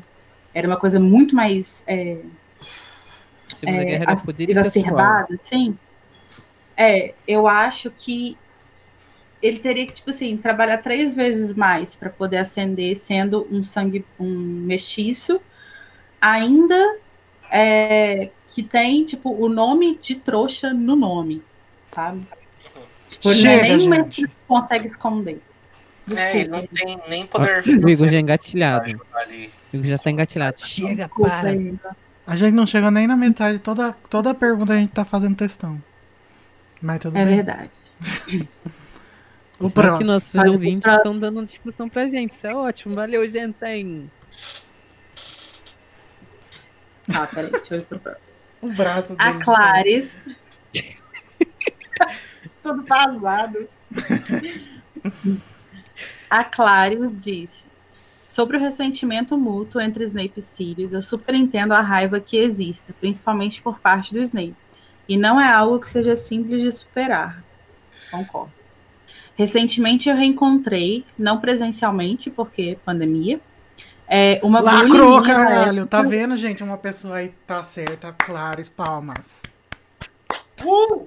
Fica em casa. É, E mesmo se estiver em casa, use encontrei- máscara. Não. recon- Não precisa, só se você tiver, Não? enfim. Ah, tá. É, reencontrei uma bully minha da época de escola e foi como se o tempo não tivesse passado. A mesma raiva que eu senti aos 13 anos, eu senti aos 33. Ela é amiga de uma amiga minha que conheci anos depois e as duas começaram a trabalhar juntas esse ano. Essa minha amiga me chamou para passar Réveillon num sítio onde essa menina também estaria e ao ouvir minha recusa quis entender a história. Contei a ela o que já tinha passado no colégio e ela indagou a mesma coisa que o Sirius. Você ainda está ressentida com isso? Sim, estou, estou pra caralho. Lacrou, Clares, é isso aí. Uma boa, você não errou, Clara. Se Não, tá incomodada, estou- paga a minha terapia, velho. Não, paga a minha terapia. estou, tá es- tanto. estou ressentido até agora. E inclusive você é uma vagabunda que vai no sítio no Réveillon com um monte de gente? Lazarento vai ficar de mata? Não vai, né? Não basta fazer bullying comigo, ainda vai me passar coronavírus. Aqui não. Roteador de Covid. Não. Não. Continuando, se tem uma coisa que eu tô é ressentida. Como que a gente supera os traumas que foram gerados? Como que esquece todas as vezes que uma pessoa te humilhou e te fez sentir um lixo? Como que perdoa alguém que diminuiu tanto a ponto de você se sentir um nada? Não dá. É lindo esse discurso de não vamos guardar rancor etc., mas na vida real as coisas são mais complexas. Haja terapia para lidar com esses traumas. Inclusive, recomendo, né, Snape? Concordo. Concordo com o comentário da Clarice também. Sem fazer textão. Mas eu acho que é isso. Eu acho que às vezes, eu já falei isso em algum dia, em alguma. Agora eu não lembro se foi no episódio ou se foi numa, num Discord da vida. Mas às vezes esse discurso que as pessoas usam de ah, supera, não sei o que, é uma coisa que as pessoas nem colocam em prática. Então, Vai assim, tomar no cu, tá achando que eu sou Marília Mendonça? aí você não faz coisas? em casa Ai. e quer que o Snape faça nos livros, sabe? É, Então, gente, assim, é, vamos com calma. As coisas E são muito difíceis e, e às vezes a gente acha que é porque eu acho que é muito fácil para a pessoa que fazia bullying ou para a pessoa que estava de fora e não sofria o bullying é, achar que é só uma coisa boba, assim, sabe? Tipo assim, ah, gente, que é isso, bobeira, sabe? Segue a vida.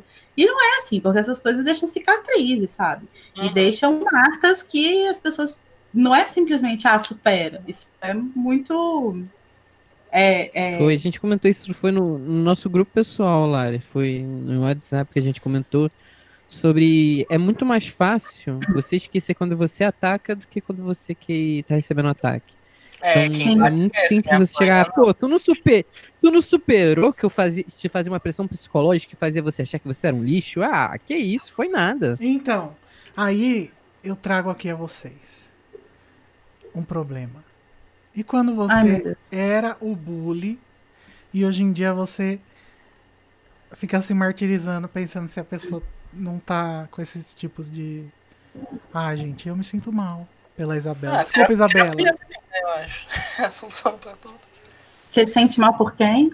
A Isabela, a menina que eu bulinei, mas eu era tá. criança, gente, eu era. Você fez bullying com ela, né? Você não bullying não. Cara, mas eu acho que, tipo assim, eu acho que Sessão de é terapia. uma coisa muito complexa. É uma coisa muito complexa de, de que, assim, o fato de você ter é, feito bullying com uma pessoa aos, sei lá, 10, 12, 15 anos, não te torna um vilão pro resto da sua vida.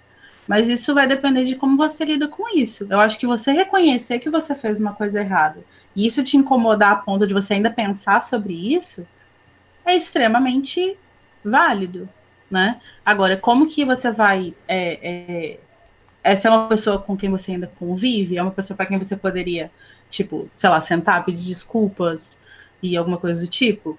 Não sei, talvez isso fizesse parte de um processo de cura para ela, inclusive. Mas, Justiça restaurativa, né? Mas aí, ó. é, É, eu acho. É, o problema é esse, né? O Snape, ele não tava disposto. E nem o Sirius, né? O Sirius não achava que fez nada de errado. É, e depende muito do.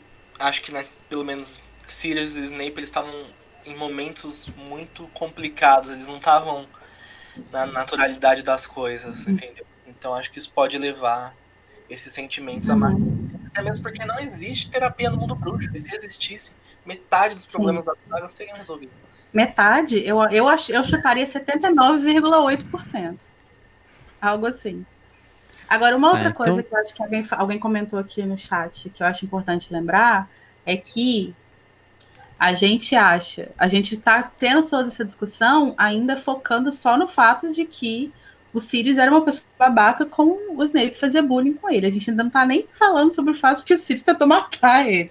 Que é, uma outra, é um outro nível, né? Tipo, é, é outro nível de discussão, de, de É, trauma, etc. É, é, só por questões de, de tempo mesmo de episódio, eu acho bom deixar essa discussão até pra quando a gente for fazer o, o, o capítulo, que aí vai ser uma discussão realmente enorme. E eu posso garantir que a Larissa vai estar nesse episódio. Vamos aproveitar Qual e já pular pro. O, quando tiver a lembrança de quando o Snape, o Sirius quase matou o Snape.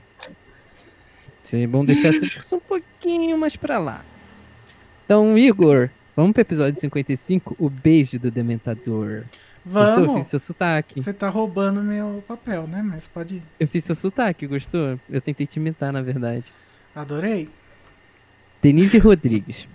O Lupin se transforma só quando, só quando eles saem da Casa dos Gritos. Porque aquele Ai, é o pai. exato momento cósmico astronômico que a Lua fica cheia. Assim como os alinhamentos dos planetas influenciam no mapa astral das pessoas, o momento cósmico que a Lua fica cheia também influencia na transformação dos lobisomens. Uma dúvida: o Longbottom também ficaria. Os Longbottom também ficaram escondidos com feitiços fidélios, porque o, navio, o Neville também poderia, ter, poderia ser o escolhido. Mas não foi, né? Esse é o ponto. Se ele, se o Voldemort tivesse escolhido o Neville, talvez eles precisassem do feitiço fidélis, mas ele não escolheu. Ele achou que era o Uhum. Harry e Pronto. É. É, E- e, e sobre aí a essa questão do, do astrônico, cósmico. Não, Gente, só recebeu calma. a luz da luz. Tem- só não. rece- foi banhado pela luz da luz. Chiu! Temos muitos Tá acabando comentários. com a, a noção de passação de pano que a gente fez. É, calma, calma, que ainda temos mais três comentários sobre esse assunto e no final a gente fala sobre ele, tá? Tá, Deixa eu então só vou comentar um negócio sobre os Longbottom. É, eu acho que a gente falou lá no, no Instagram em algum momento, enquanto a gente estava tendo a discussão do Fidelius, de Snape sabia, não sabia, não, é, que depois a gente achou a informação de que o Fidelius foi feito, tipo, mais ou menos uma semana antes só do, do Voldemort atacar os Potter, né? Uhum. Então, nesse, nessa altura, eu acho que já tinha ficado óbvio que o Voldemort estava caçando os Potter. Né? Então, eu imagino que os, os Longbottom talvez estivessem protegidos de alguma forma, talvez numa casa segura, com proteção e tal, mas que eles não chegaram a, a, a ter o, a fazer o Fidelius porque já tinha ficado claro que o Voldemort estava é, Atrás que o, o alvo do, do coisa é. Que o alvo não era o Dumbledore. Não. Tá, que engraçadinho você, hein? Que menino peralta. Agora eu vou ler o comentário da Aline Rocha. Gente, sobre a questão da lua cheia de como o Lupin chega até a Casa dos Gritos sem se transformar. Será que não tem a ver com o horário? Porque a lua muda de fase em horários diferentes, não acontece assim que anoitece. Então pode ter anoitecido, mas a lua ainda estava crescente. Aí em determinado horário, em determinado horário, sei lá, às 23 horas, ela atingiu a mudança e virou lua cheia. E foi a partir desse ponto que a transformação para lobisomem foi ativada. É muita coincidência ter sido depois deles saírem do salgueiro quando ele foi banhado pela luz da lua? Foi. Posso estar forçando? Posso. Mas acho que o horário da mudança da lua tem alguma coisa a ver sim. Muito bom essa passação de pano ali, mas a gente deixa ela pra casa nossa. Der errado, a gente usa a sua. Vamos continuar, que daí a gente já vai falar sobre a nossa. A Mai disse: Eu amo esse capítulo, acho que já li ele sozinho mais vezes do que seria decente admitir. Tá tudo bem, pode falar. Mas então, sim, concordo com a Larissa. Para mim, essa parada do Lupin foi um furo. Já mudei de opinião, tá? Não acho mais que eu fui. a passação de fora do Igor me convenceu. Na real, eu acho a mitologia do lobisomem no universo da Rowling muito mal explicado. Tem muitas coisas que a gente fica num eterno achismo. Tipo, de como é a transformação, quando acontece, quais são as circunstâncias, quantos dias dura. Essas são algumas. Eu entendo o filho. Eu também amo esse filme. Sou cadelinha do Quaron. Sei que tem vários problemas, mas a estética do filme é linda e os atores adultos estão muito incríveis nele. Enfim, é a vida. Você gosta desse filme, Mai? Olha isso aqui. Mostra aí, Dani. Não. Esse filme não dá, gente. Não Ai, dá. gente, eu tô emocionado Trauma. que é a primeira menção do, do filho aqui na, nos nossos comentários. Eu tô emocionado. É verdade, bebê tá gente. um salve crescendo. Ah. Tem esse anúncio também. O Daniel Filho, o Daniel Honório, vai integrar a nossa equipe na próxima temporada. Ê! O que foi, meu amor? Daniel é perfeito, gente. Próximo bem, comentário. Luiz, lê rápido. É, Gilberto Soares, ai gente, finalmente um episódio mais positivo. Na minha opinião, estavam, estavam gongando muitos livros nos últimos capítulos que aconteceram, que aconteceram este. Não, não digo isso como uma crítica negativa, apenas fique, fique bem mixed feelings por ser um livro que eu gosto muito.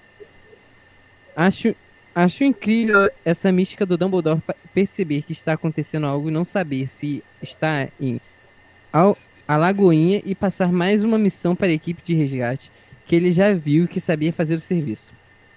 Sobre a transformação do Lupin, sigo com a minha teoria de que, após meses naquela rotina de transformar, de tomar a poção no- de do acônito, ele ainda estava com um sistema meio alterado. Como alguém que toma remédio por muito tempo, ou faz tratamento contra câncer, ou para evitar rejeições de órgãos transplantados.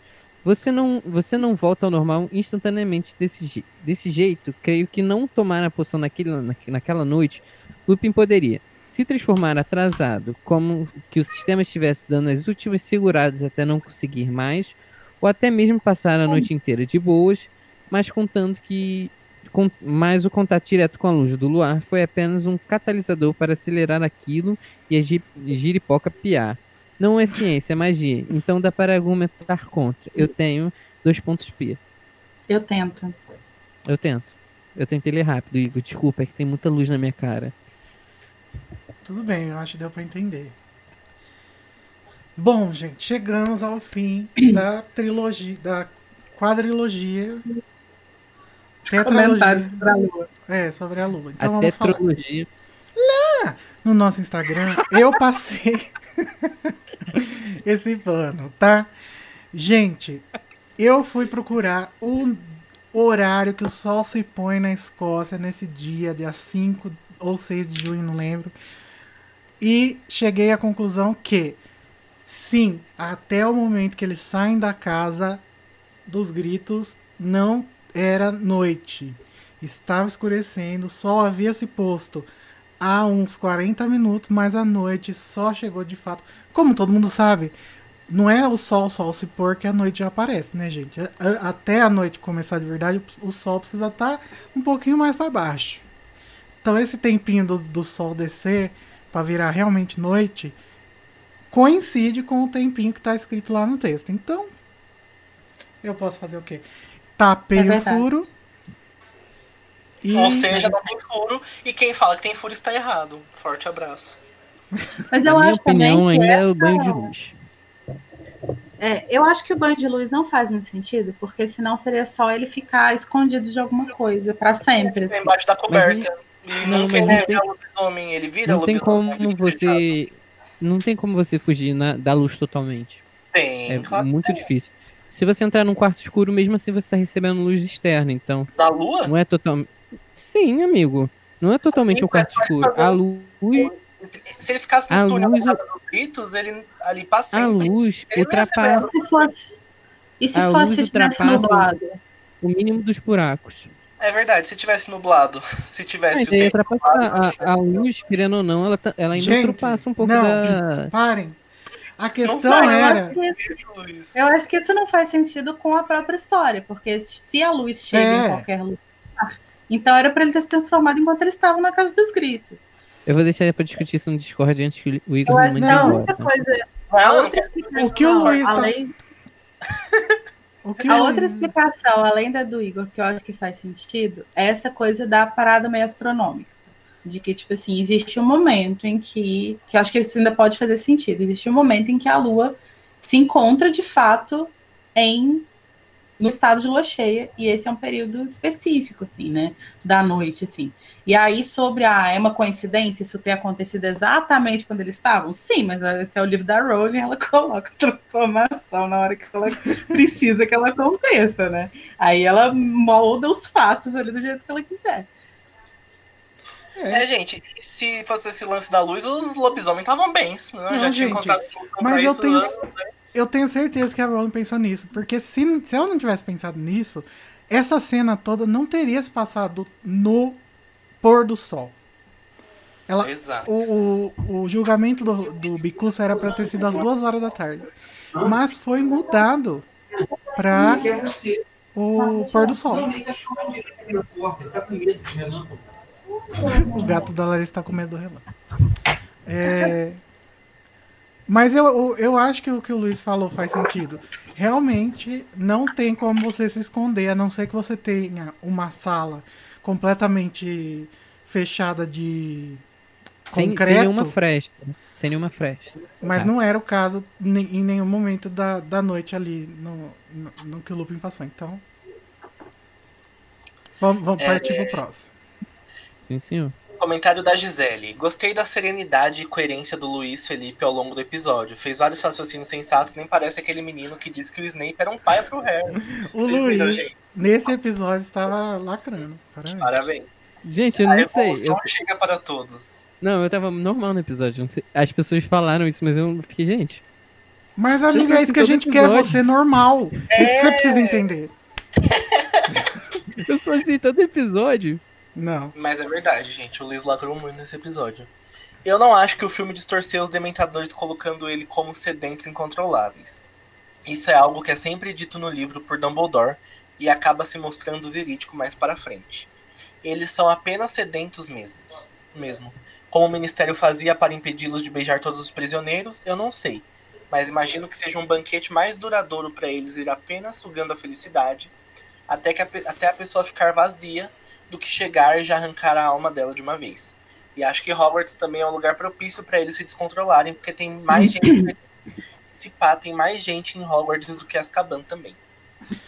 Sobre isso, eu gostaria de dizer o seguinte: os dementadores sugando felicidade e os dementadores sugando a vida são duas coisas diferentes. No filme, como Quaron decidiu dar o mesmo aspecto visual aos dois fenômenos, fica parecendo que primeiro eles tiram a felicidade e quanto mais felicidade tira, vai chegar um momento que vai tirar a vida. Mas não é isso. Os dementadores tiram a felicidade porque eles são criaturas maléficas que estão perto das pessoas felizes para se alimentarem dessa felicidade. Mas eles estão ali tirando apenas a felicidade dessas pessoas por causa da sua presença. O beijo, que é o sugar a alma das pessoas, eu acho que tem que ser uma coisa, e no livro é, uma coisa que eles fazem querendo. Que eles têm que ou ter ordem ou querer. E eu acho que eles Uhum. seguem a ordem do ministério aí. Porque senão, todo mundo em Azkaban não teria alma. E não é isso que dizem. Tá lá há muito tempo, é. Dizem que eles têm, que eles são, que eles perdem a sanidade, mas não que eles perdem a alma, do mesmo jeito que um beijo faz. Então eu acho que existe essa confusão por causa do Quaron? Sim, diz ele. Desculpa. Boa. Caraca, ficou climão, hein?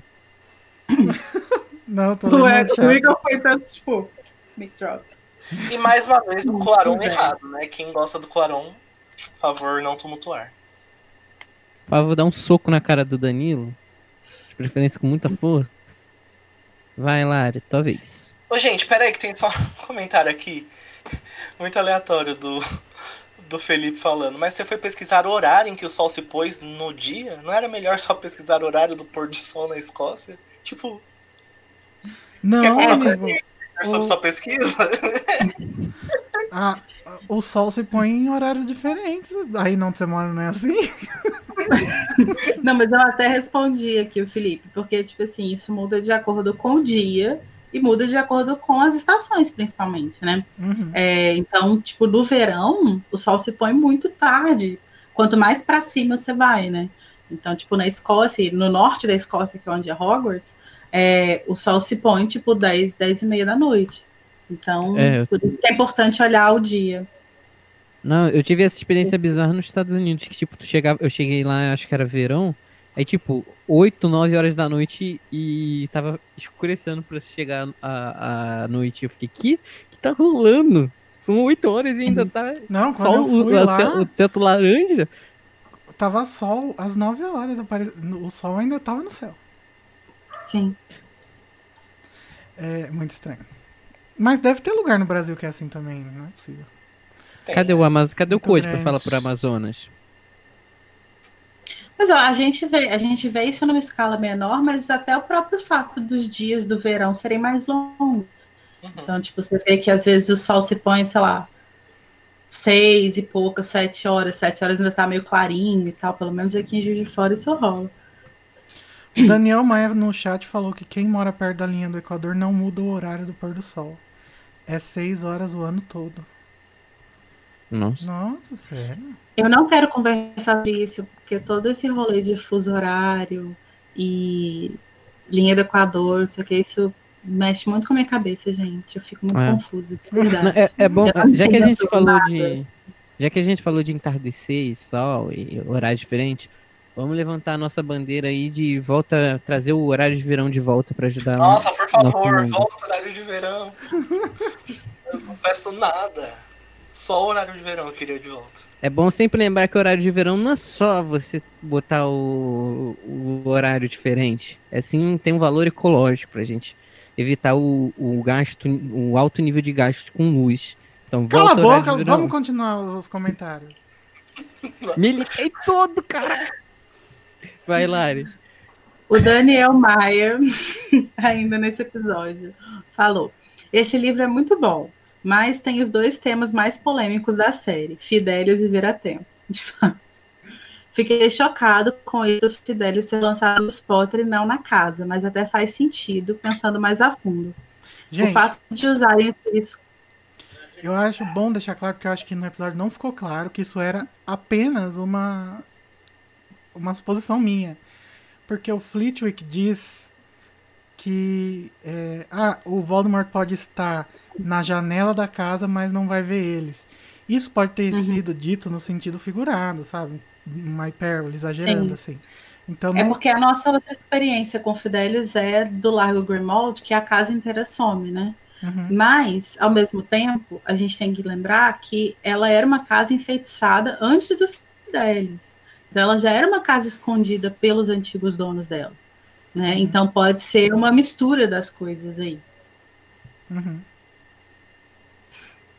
Tanto Pode que no, no- no sétimo livro, se não me engano, é dito que é, tem pessoas atrás dos- do, Potter, no- em frente ao Largo Grimald, e eles simplesmente não veem nada.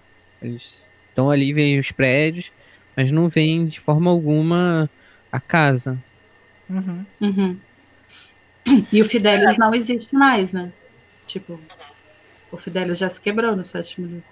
E é interessante notar, agora que o Luiz falou do sétimo livro, que, tipo, nin- ninguém conta pra, pra aquele. É um Auror que tá seguindo eles naquela cena, que ele consegue aparatar junto com a Hermione, não é? O Yaxley. É, ninguém conta pra ele o segredo. Ele simplesmente aparatou ali e descobriu onde era. Então, o feitiço Mas é Fidelis como, tem. é como se a Hermione É porque ele tivesse tava contado. com né? a Hermione. É. É. Porque ela levou junto, então era como se ela tivesse contado. Uhum. Sim, é, Uhum. é como se ela tivesse é, mostrado o papelzinho do Dumbledore pra ele e compartilhado o segredo com ele. É interessante pensar nisso. Gente, Pensava- continuem É. aí. Eu vou pegar uma água e já volto, tá? Então ele só ia morrer. Tá bom, Igor, vai lá pegar sua aguinha, vai. Vai lá. É, deixa eu continuar aqui. Tá.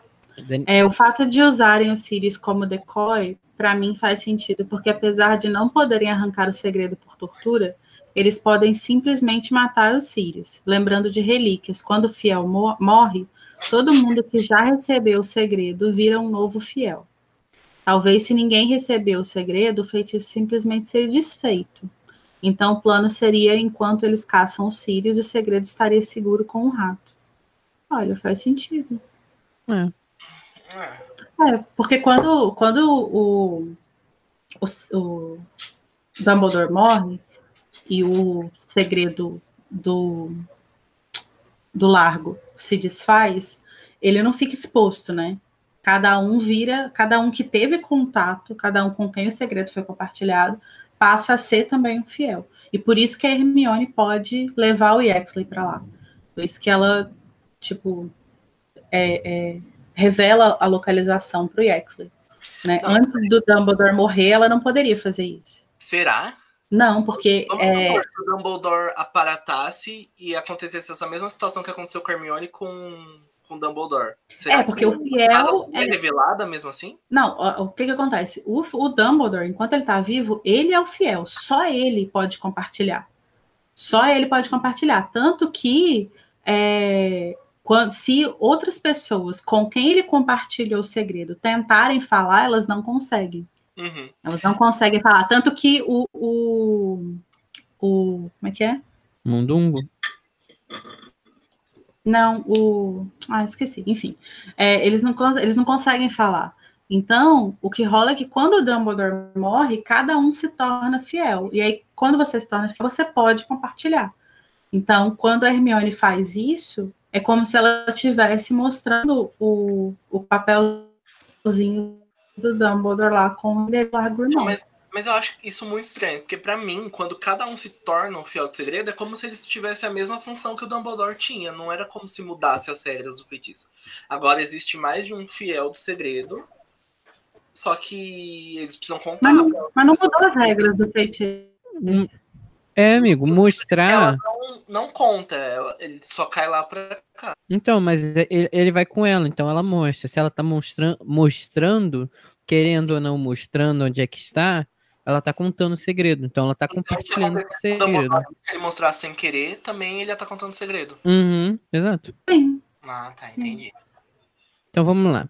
Só que, Agora vamos para o só que episódio antes dele morrer, 56. ele era o único capaz de fazer isso. Ah, entendi. Posso? Pode, desculpa, Luiz. Então vamos para o episódio 56, O Segredo de Hermione. Porque a gente já não tinha falado em polêmica nenhuma. Agora então, vamos pro, vamos pro primeiro comentário do Marcelo Leite. Olá, pessoal. Último episódio de 2020. É, é que eu vou, vou chorar. Acabou. Que ótimo que ficou a análise do capítulo mais dark da saga de Harry Potter. Saga Harry Potter. É, sobre a pergunta, Hermione é muito mais velha por ter usado vir- vira-tempo? Não resisti e fazer uma continha. Risos fazer uma aproximação bem para cima e supondo que Hermione tenha usado vira-tempo duas vezes por dia, voltando quatro horas por dia cada vez, ela vive- viveria oito horas a mais a cada dia de aula. Supondo que sejam 20 dias com aula no mês, seriam 160 horas a mais vividas por mês. E supondo que sejam nove meses de aula, ela viveria 1.440 horas a mais naquele fatídico ano letivo de 93, 94, que dividido por 24 horas daria que Hermione seria no máximo 60 dias ou dois meses mais velha que alguém que tenha nascido no mesmo dia que ela e nunca tenha usado vira-tempo. Risos. Beijo a todos. Olha, ele trouxe cálculos Arrasou, matemáticos. Marcelo. Arrasou. É, acho que é isso, Isso é mesmo. muito acho que doido, né? velha mesmo. Eu acho que faz sentido. sei, a gente depende-. Eu não sei, eu tenho um pensamento tipo, beleza, ela pode ter vivido esse tempo a mais, porque ela voltou, só que ela voltou e depois ela voltou de novo pra frente. Então ela voltou, ela meio que tipo, a Hermione que Mas foi pro não. passado, apesar de ter o conhecimento de agora, efeito borboleta, e- apesar de ter esse é, o conhecimento de agora, o corpo dela meio que também volta. Não, mas Aí ela não ela vai daí e volta. segue. Ela volta, Não, aí daí ela segue pra frente, que aí ela Não, vai então, viver mas- a mesma quantidade de horas que ela já tinha vivido. mas aí ela tá vivendo de novo. Ela tá vivendo duas vezes aquelas horas. Mas o corpo dela voltou. Então ela só tem a memória ela do futuro, ela só ela tem a memória. Não é como Ela se o só- corpo dela tivesse desaparecido. Às vezes é por isso que Não. ela não pode. Entendeu? Não, não tô falando que o corpo dela não dá. Eu tô Sim. falando, tipo, é ela, apesar dela voltar, o corpo dela voltou ao passado. Então é o corpo de algumas horas atrás, apesar de ter ido pro futuro. É que meu pensamento é muito, é muito mais complicado de bot é, para botar em palavras. É Mas tipo, eu tenho essa Hermione aqui no futuro, certo? Aí meio que ela voltou. Só que esse corpo, a quantidade de células que ele gastou nessas 24 horas, elas vão voltar à estaca de 24 horas atrás. Isso. E ela vai viver essas 24 horas para gastar a As mesma quantidade de células de um ponto para o outro. Tipo, não faz sentido. Eu acho que ela gasta essa quantidade de energia e de tudo que ela tinha que gastar nesse tempo, e quando ela volta, ela gasta mais coisa. Eu não sei. E eu acho que. Mas a. a- Falta- a- falta detalhes. lógica. Não, então, essa lógica que a gente está aplicando aqui, de que ela talvez fosse mais velha do que uma pessoa que nasceu no mesmo dia, mas não usou vira-tempo, é, tá baseada num texto sobre vira-tempo que tá lá no Pottermore, que fala sobre um caso é, extremo de uma mulher que voltou não sei quanto tempo, e que quando ela é, voltou pro. Ela ficou agarrada no, no, no tempo. E quando ela voltou pro dia normal, ela tinha ela morreu porque o corpo dela estava muito velho, porque ele- ela tinha vivido tudo aquilo, Uhum. sacou? Então a Uhum. gente está baseando nisso, assim, no fato de que se num caso extremo em que a pessoa voltou muitos anos, quando ela voltou, essa idade extra apareceu no corpo dela o suficiente para ela não aguentar sobreviver, então isso também aconteceu na Hermione, só que o caso da Hermione é que ela voltou muito pouco tempo, então isso não, não fez uma diferença é, material nela, de tipo assim, ah, ela tá ali dois, três anos mais velha. Mas esses dois meses aí, pela lógica desse texto do Vira-Tempo, é, faz sentido que isso tenha acontecido assim, faz sentido que ela seja mais velha assim. Eu acho que você tá errado, É. Luiz. No seu, no- no- na forma como você tá falando, então ela teria vivido três vezes mais, não só duas. Mas enfim, é, o Marcelo chamou esse capítulo de o capítulo mais dark, a série Dark, né? De Harry Potter, mas eu diria que esse, que a série Dark, que é a série mais O Segredo de Hermione. Porque veio antes. É verdade. Olha, tem um comentário aqui do Gabriel Leandro Gomes que ele diz: Olá, boa noite. É no chat. Minha primeira vez aqui, conheci a Casa Elefante semana passada e já ouvi vários episódios, alguns mais de uma vez. Parabéns pelo lindo trabalho. Seja bem-vindo, Gabriel. Lacrou. Muito obrigado. Macro. Bem-vindo, Gabriel. Arrasou. Aí, Vai. ó, e o Vai, Gabriel, ô, Danilo, inclusive, inclusive, inclusive, deu um tapão na cara do Luiz, ó. O corpo de quem voltou não retrocede. Ele, ela volta da forma que estava. O que ela está gastando, mais o que ela está gastando durante o tempo voltado. É isso. É isso, galera. Viagem no tempo, né? Próximo comentário. É o comentário do Bizarro. Ele diz: Olá, pessoal. Felicidades a todo mundo. Muito obrigado pra você também. Nossa, A se você é amigo da Peach, ela a gosta gente- do seu nome, que ela fica bizarro, bizarro, bizarro. A gente Não, peraí. sabia o nome do bizarro, mas eu esqueci já. Enfim, Bizarro tá sempre por aqui, né? sim. Uhum. Primeiro, parabéns pelo podcast. A cada episódio a qualidade melhora mais e mais. Continuando, não gosto desse capítulo. Então, um beijo bizarro, foi bom. Por mais que a JK tenha se esforçado para trabalhar a ideia, fazendo sua viagem no tempo diferente, com limitações, pra mim acabou ficando um final de livro chato. Ixi. Que Tudo, é muito, pena, seu comentário não será mais lido hoje. Tudo é muito corrido e fica com a sensação meio de anticlímax com esse final, já que o Pedro não é realmente o vilão físico a se enfrentar. Mas isso sou eu, um chato que não gosta de viagens no tempo, apesar de Doctor Who ser minha série favorita. Olha o paradoxo. Consegue Bizarro. Ai, bizarro. O, o, li- Bizarro, o, o bizarro. fato do, do, do, P- do Sirius não ser o vilão é o que torna né? é interessante essa coisa do. Ah, não era o que você pensava. O final do livro, pra mim, Sim, é interessante por isso. sim. Assim, você não gosta do é, Pedra Filosofal, Câmara Secreta, Cálice de Fogo, porque esses livros também são uns que o vilão não é realmente o que a gente acha que é. Assim, você não gosta de nenhum final de Harry Potter, então. Todo Não, acho que ele quis dizer no sentido de que, tipo, o grande vilão que da, da saga, que é o Voldemort, não é a ameaça real nesse livro. Ah. Nesse livro aparece uma outra ameaça, que nesse caso é o Pedro. O inimigo agora é outro. Mas é o Voldemort, porque se o Pedro não tivesse Não, escapado. é o Voldemort.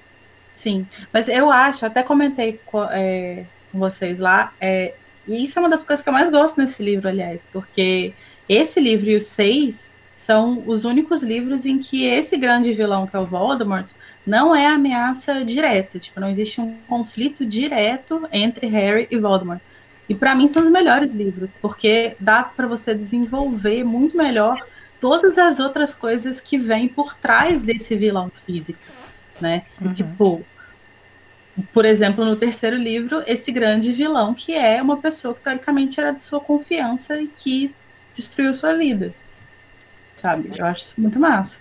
Mas eu vou, eu vou fazer o bizarro agora gostar desse capítulo. Bizarro, existe um oitavo livro de Harry Potter chamado A Criança Amaldi- Amaldiçoada. Lê esse livro e depois lê esse capítulo novo. Vamos ver o que você acha dele. Eu tenho que comentar sobre isso depois. Vamos lá. A Sabrina disse: Harry cagando para todo o esforço que fazem para manter ele seguro e botando a vida dos outros em perigo, porque não aguenta ficar trancado. É tipo o povo que fura a quarentena para ir em festa por causa da saúde mental. Beijo pro Azul, Guilherme. Sabrina, militou. O bom é que essas pessoas que falam, ai, eu, é, eu é pela minha saúde mental, não tava conseguindo, acham que estão sendo muito criativas, né, com isso. Não, o bom é que as pessoas que fazem, falam que estão saindo por causa de saúde mental, com certeza não fazem terapia. Que é o que vai ajudar a saúde mental delas. Né? Mas tudo bem. É, pobre do Harry, saúde mental em frangalhos, com tanto dementador em volta. De fato, gente, coitado do Harry nesse livro, né? Eu tenho muita pena dele. Acho que ele, nesse livro, ele começa a enfrentar. Isso que eu acho legal também, tipo, ele começa a enfrentar uns demônios que não são Voldemort, sabe? Uhum. Tipo, são outras coisas. E que justamente a, a- todo o rolê dele com o Dementador, aquilo que o Lupin fala, de que ah, você tem medo do medo, não sei o quê. Isso que é muito massa, porque a gente vê que, independente do que o Voldemort representa na vida dele, tem coisas que marcaram muito mais ele. Né? Ainda que esteja ligado com o Voldemort.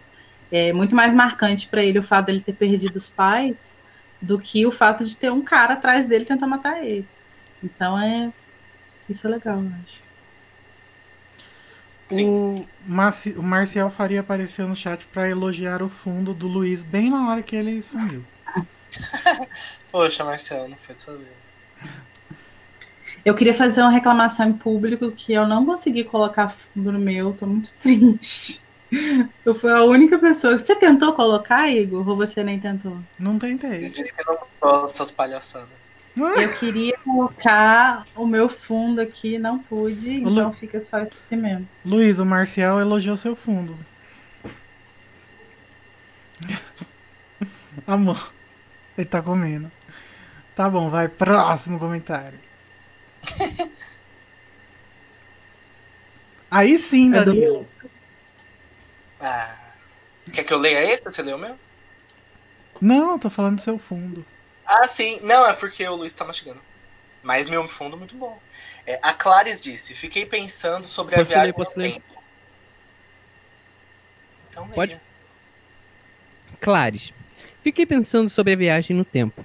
Na discussão, as meninas levantaram a questão de que se a pessoinha do passado encontrar a pessoinha do futuro, talvez rolasse uma fusão.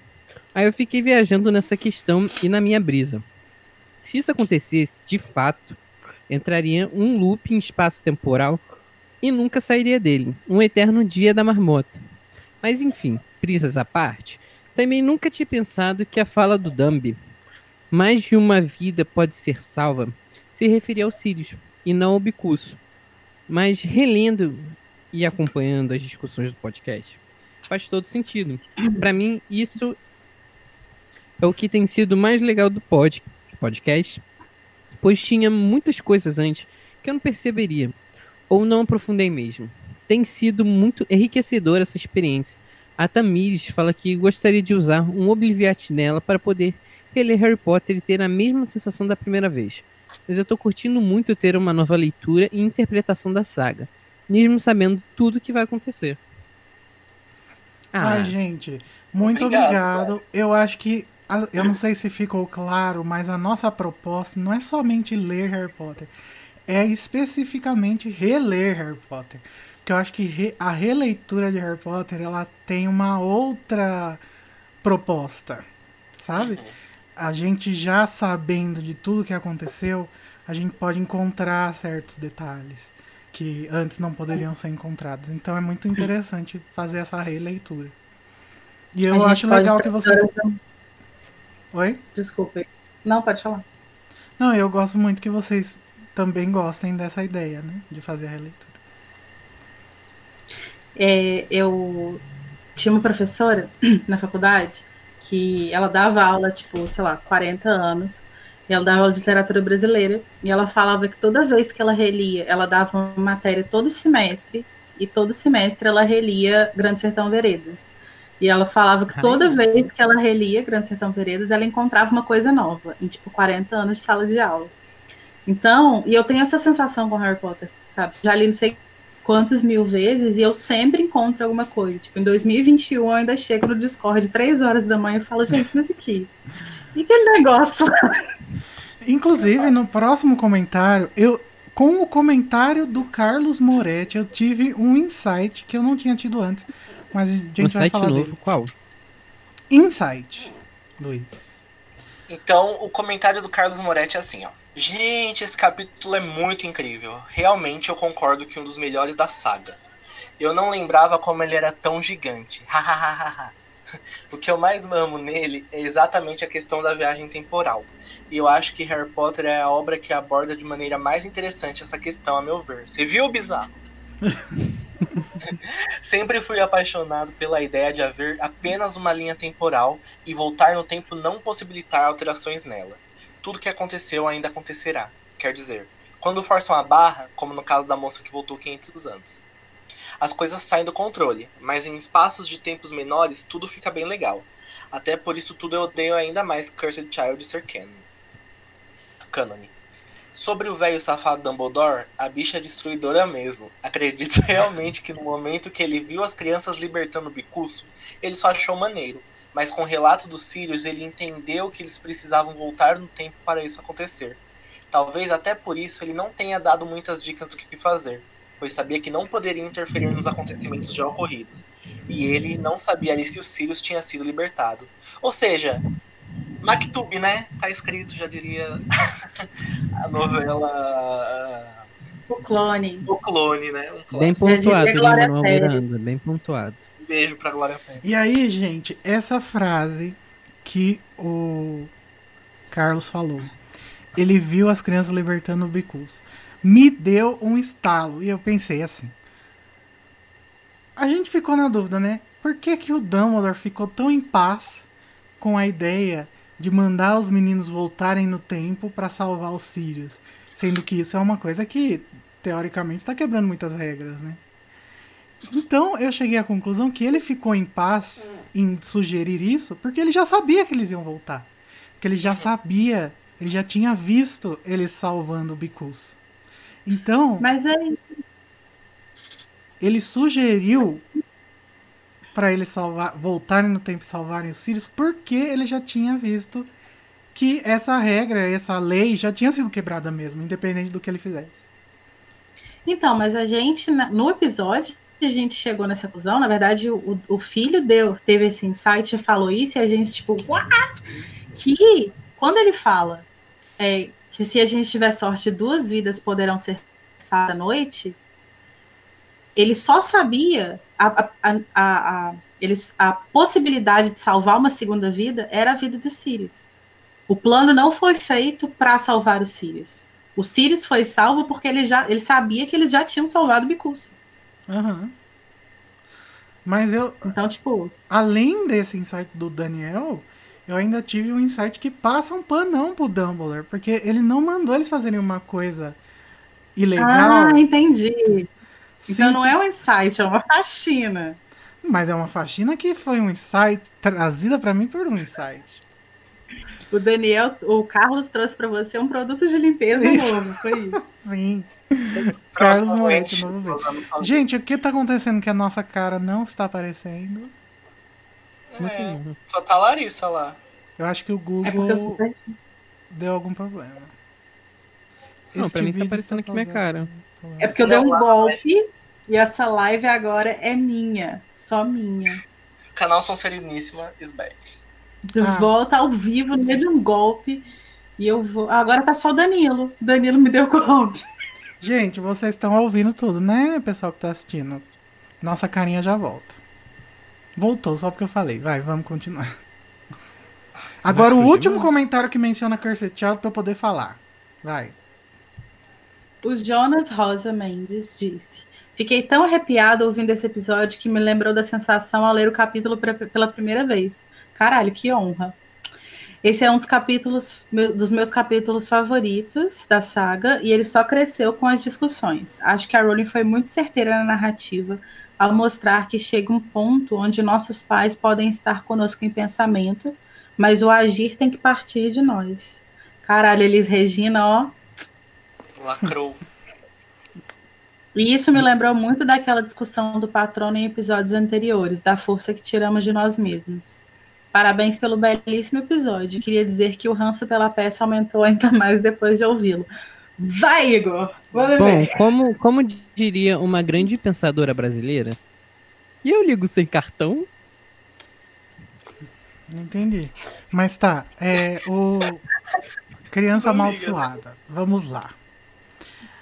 Esse momento chegou. A gente vai falar sobre criança amaldiçoada nesse podcast. Se tudo der certo, a gente vai chegar nesse, nesse ponto. Mas, enquanto não chegamos, eu gostaria de dizer. Analisar esse capítulo sob a- é, através do prisma de criança amaldiçoada é meio. Não faz muito Errado. sentido. Por quê? Em Criança Amaldiçoada, nós não temos este mesmo vira-tempo daqui. Lá na peça está explicadíssimo que aquele é um outro tipo de vira-tempo. Talvez outro tipo de magia, talvez outro tipo de, de coisas. Ou seja, não estragaram o vira-tempo de Harry Potter, gente. Se vocês não gostam de, de Cursed Child, fala assim, ah, não gosto do vira-tempo de Child. Mas o vira-tempo do Harry Potter está Escorre intacto. Scorbus perfeito. Eu acho, eu sou uma pessoa que também não tem, não, eu tenho alguns problemas com essa peça, mas tenho várias coisas que as pessoas reclamam, não me incomodam. Mas esse negócio do vira-tempo também, outra coisa que a gente tem que levar em consideração é que quando a gente chega lá no, no quinto livro, né, no departamento de mistérios, é, um dos mistérios que é estudado lá é o tempo. E quando eles destroem os viratempos, todos eles são destruídos ali, isso não quer dizer que os estudos sobre o tempo pararam de ser feitos. Então, nesses 20 anos, que se- mais de 20 anos, né, que separam é, a destruição dos viratempos e esse outro viratempo que é usado lá na peça, se você pensar que pode ser tipo, é tipo uma tecnologia, isso pode ter mudado, isso pode ter evoluído, isso pode fornecer outros tipos de viagem no tempo. Então, não é uma, uma tecnologia estática, sabe? É uma coisa que realmente pode ter outros recursos no momento em que a gente está na peça. Sim, e outra coisa também. Lá em Criança Amaldiçoada, eles voltaram. no- foram muitos anos, né? No texto do Pottermore diz que 5 horas é o limite para que nada dê, dê errado. Que você não, não, não cague com a linha do tempo. No Criança Amaldiçoada, eles voltam muito tempo. Então, o fato deles cagarem a linha do tempo faz sentido, mesmo dentro do que já era canon. Sim. Mas, gente, é... eu tenho também meus muitos problemas com o roteiro e com a peça, mas eu acho que esses pontinhos que as pessoas é, aprenderam a reclamar são meio fáceis, sabe, de, de, de limpar esse chão. Tipo Delphi. A gente- mas a gente chega A lá. gente limpa cada, a gente limpa cada sujeira, né, Igor? Pois é. Isso aí, viagem no tempo. É. É bom estar com a faxina em dia, né? É, aqui no chat, Eu queria só dizer que na Cunha. pauta o Igor colocou assim, falar da peça, mas só um pouco. gente, no chat, a Vitória Cunha falou: Mano, existe alguém que gosta de Cursed Child? Vitória, existe Jo- eleitor do Bolsonaro. A partir daí, você já Nossa, não gostei dessa comparação. Nossa, caraca, com- Mas foi uma. Eu tô só exagerando pra ela perceber que existem todo tipo de gente nesse mundo. Ai, Igor, pegou É pesado, amigo. Não, pegou pesado. Eu gosto de. Cursed Child, gente. Eu acho que foi uma experiência muito legal de ler é, depois de tanto tempo sem um, um livro novo e tal. Mas é, o meu, meu grande problema com ele é que ele é uma peça e eu gosto de livro, narrativo, coisa normal. E aí eu Uhum. queria que a Rowling escrevesse um livro normal. Só. Eu tenho certeza que se ela tivesse escrito um livro normal, esses todos os milhões de problemas que as pessoas encontram não seriam encontrados tão cedo, assim. Ia ser muito menos, muito menos. Exato, o Igor sempre fala isso, que se a Rowling pegar pra explicar esses pontos da peça, eles vão ser. Sim, gente. Ai, vai todo mundo passar pano, bater palma e tudo numa boa. Sim. Como eu sempre falo, então não vou falar de novo. É, o Gabriel Martins falou que vai defender a existência da Delphi. Então quer dizer então que o Gabriel Martins vai ser convidado para a temporada que a gente falar de, de Cursed Child. Arrasou, Gabriel. Lacre demais. Bom, bom, vamos para o próximo Bom. comentário então, que é do Marcos Mato. Marcos Mato. Oi, gente, tudo bem com vocês? Tô meio sumido, mas eu tava trabalhando que nem louca e depois ainda fiquei doente. Ah, melhor, espero que você já esteja bem. Espero que não tenha sido Covid. Mas eu estou, mas eu estou ouvindo o episódio 56 now. E me veio à cabeça o seguinte. A verdade é uma concordata com o que foi falado Nossa, do ponto gente. de vista do- dos participantes. A gente percebe que o Marcos trabalha numa livraria não porque ele nos diz, né, mas sim por causa do vocabulário dele. Lacrou. Achei muito inteligente a sacada das meninas sobre o fim do plot. No caso, me refiro ao não final feliz para a história. Interessante mesmo o que a Joana fez com o livro infantil. Ela, quebrou, ela quebrou os paradigmas, quebradora de corrente. A mãe dos dragões. Não, pera, isso é outro. Ela quebrou os paradigmas de finais É. felizes dos livros, inclusive dos dela próprios. O traidor foge, o condenado tem que fugir e não tem inocência e defesa em seu futuro. O profe pira, Snape faz a louca ressentida. O lobisomem desaparece e tem sua vida transformada no inferno social. E o trio, mas o Harry volta para sua vida de merda. Tudo desmorona em volta do descabelado do Harry. Mesmo a Hermione voltando no tempo, toda a bagunça só será resolvida muito depois. E a observação de que Dumbledore transmite responsabilidade para, su- para duas crianças resolverem é muito doido, porque a instituição, como foi frisado no, no app, não faz nada. Muito bom. Amei o episódio até este ponto. Comentário em tempo real. É aí que meu pano. episódio também, né, Marcos? É aí que meu pano entra em ação, gente. Tá vendo, ó? O Dumbledore transmite a responsabilidade para as crianças porque ele sabe que elas já vão fazer, ele transmitindo ou não a responsabilidade. Que tá tudo na mão, nas mãos do tempo. Agora, isso, Igor, Como dizem, só o tempo dirá. levantar uma pergunta, que é a seguinte. De acordo com essa sua passação de pano, isso que você acha, você acredita que se o Dumbledore não tivesse falado com eles, em determinado momento a Hermione ia falar: Eu tenho um vira-tempo aqui, vamos mudar isso? Então, amiga, mas quando a gente tá falando sobre viagem no tempo, não não não tem como a gente pensar nos e se. É, né? Porque, por exemplo, é. É igual aquela questão do, do e se eles voltassem no tempo depois do Sirius já ter sido beijado. Uhum.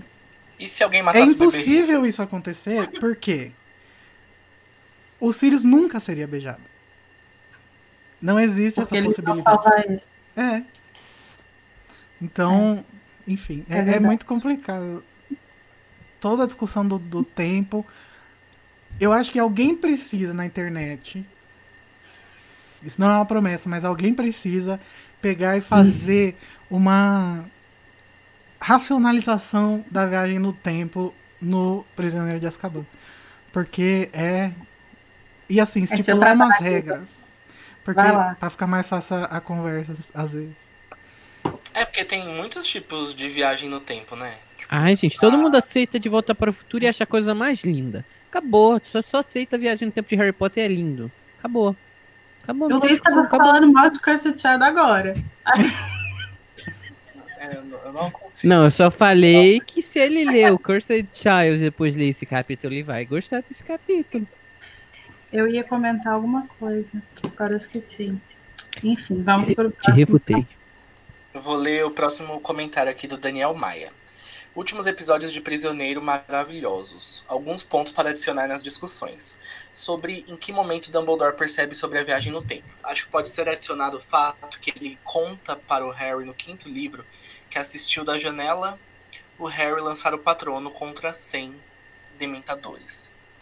Então, quando o Snape aparece com o Harry desmaiado, isso deixa ele meio, ué, como ele derrotou os dementadores e logo depois ficou nesse estado tão fragilizado? Pode ter sido mais uma ponta que ele somou na hora de entender o uso do vira-tempo. Que fenômeno interessante esse. Vai lá, Igor. Será que eu não falei demais já, Lari? Explica aí. Mas eu queria in- introduzir a sua explicação, dizendo que eu acho muito interessante esse fenômeno de que da- das pessoas acharem que o Dumbledore falou que ele estava literalmente olhando pela janela enquanto o Harry fazia o patrono contra os 100 dementadores. Mas explica pra gente o que aconteceu de verdade, Larissa. Conta um pouquinho, Larissa. Conta um pouquinho. Então, pra gente. essa cena.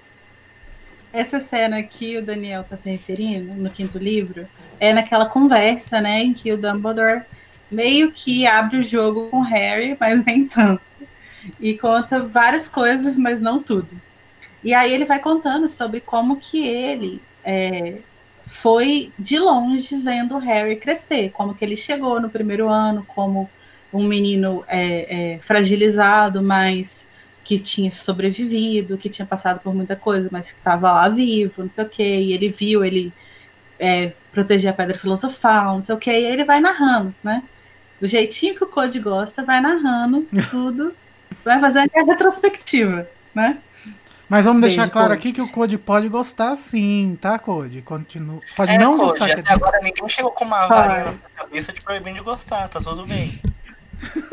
E aí o Dumbledore diz o seguinte, é, abre aspas, entramos no seu terceiro ano. Observei de longe você lutar para repelir dementadores. Peraí. Observei de longe você lutar para repelir dementadores, quando encontrou Sirius, descobrir quem ele era e salvá-lo. Será que eu deveria ter lhe dito então, no momento em que triunfalmente arrebatara seu, seu padrinho das garras do ministério?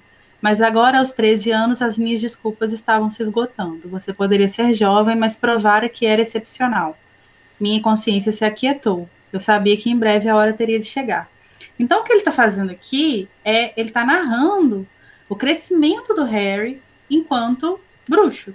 Enquanto uma pessoa que chegou no mundo bruxo sem nenhum conhecimento de quem ele era, do que, que ele era capaz, da história dele, das habilidades dele, e como que ele foi se tornando um bruxo cada vez mais excepcional, mesmo aos 13 anos. E aí, nessa fala aqui, quando ele fala observei de longe você lutar para repelir dementadores, não me parece, e o Igor concorda comigo, que ele está dizendo literalmente que ele estava de longe vendo o Harry lançar o patrono contra aqueles 100 dementadores lá no lago. O que parece é que ele está dizendo que ele, ao longo do ano, assistiu sem interferir diretamente, sem ir lá diretamente ensinar nada para o Harry, ele foi assistindo enquanto o Harry aprendia a lidar com essa nova ameaça que eram os dementadores. Porque com certeza absoluta, né? o Lupin falou com o Dumbledore que ele estava é, ensinando isso para o Harry, né? E, e, o Dumbledore ficou sabendo que o Harry tinha desmaiado no trem. Então ele com certeza foi vendo aquilo ali, e o que ele está dizendo aqui é que ele, sem diretamente ir lá ajudar o Harry, ele assistiu ele se tornar capaz de repelir dementadores. Assim como ele assistiu o Harry encontrar o Sirius, assim como ele assistiu o Harry descobrir quem o Sirius era, e assim como ele assistiu o Harry fazer tudo para salvar ele com o vira-tempo. Né? Ele não está dizendo que ele literalmente estava lá na janelinha olhando, até porque que filho da puta ele seria, né? Deixa eu ver esse menino aqui. Olha, gente, sem dementador. Ah, Chega aqui, ó. 10 galeões que Vamos. ele não consegue. Ah, cara, não é possível, gente. Eu sei que a gente gosta de brincar com o, o porco pro abate, mas seria um pouco demais. Aqui. Então, mas dá. eu acho assim que a culpa não é do Daniel. Por isso que eu falei do, do fenômeno, né? É porque algumas ideias elas se perpetuam no fandom e aí elas vão se tá distorcendo, bonito. né? Ela é, é tipo a, a, a, aquela brincadeira que eu esqueci o nome agora. Mas que vai. Telefone sem fio? Isso, telefone sem fio. As coisas vão se alterando de acordo com, a, com as nossas percepções. Então, o, essa informação ela deve ter chegado no, no Daniel nesse sentido, assim, não que ele literalmente tenha tirado isso da, do livro ele mesmo, né? É a mesma Ou coisa a do Snape, só... né, gente? A ideia de que o Snape é um incel obcecado pela Lilian não, é, não tá no livro, né?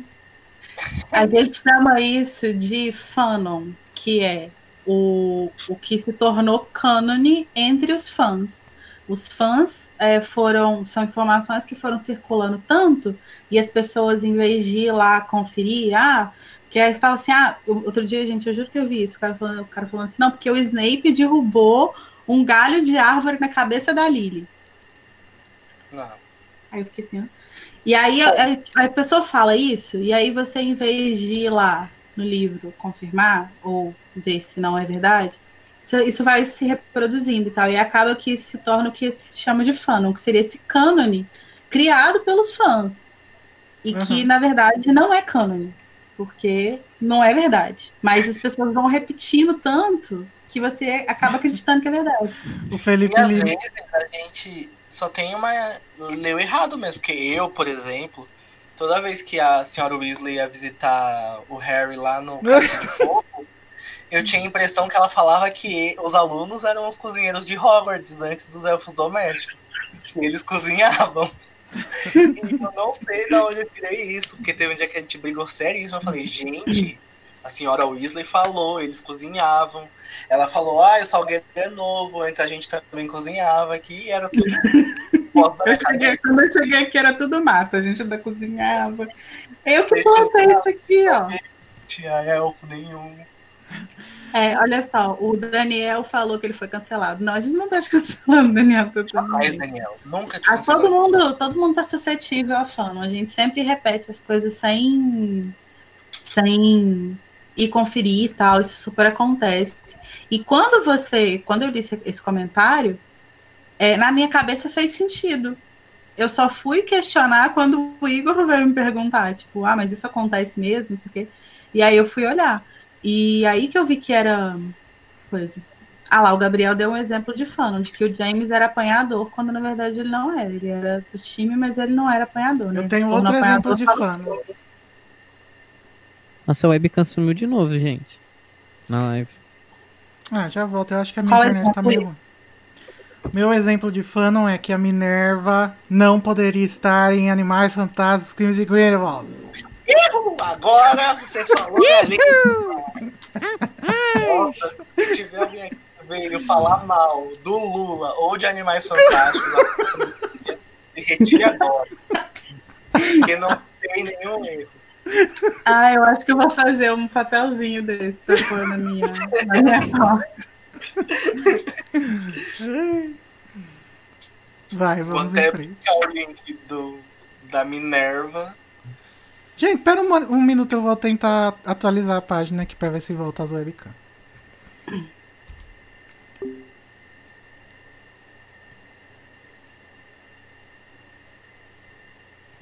Esse rolê de fã, eu acho muito doido como que a gente vai é, reproduzindo as paradas assim. Voltou, Tipo, mas agora a gente tá em lugares diferentes da tela, mas tudo bem.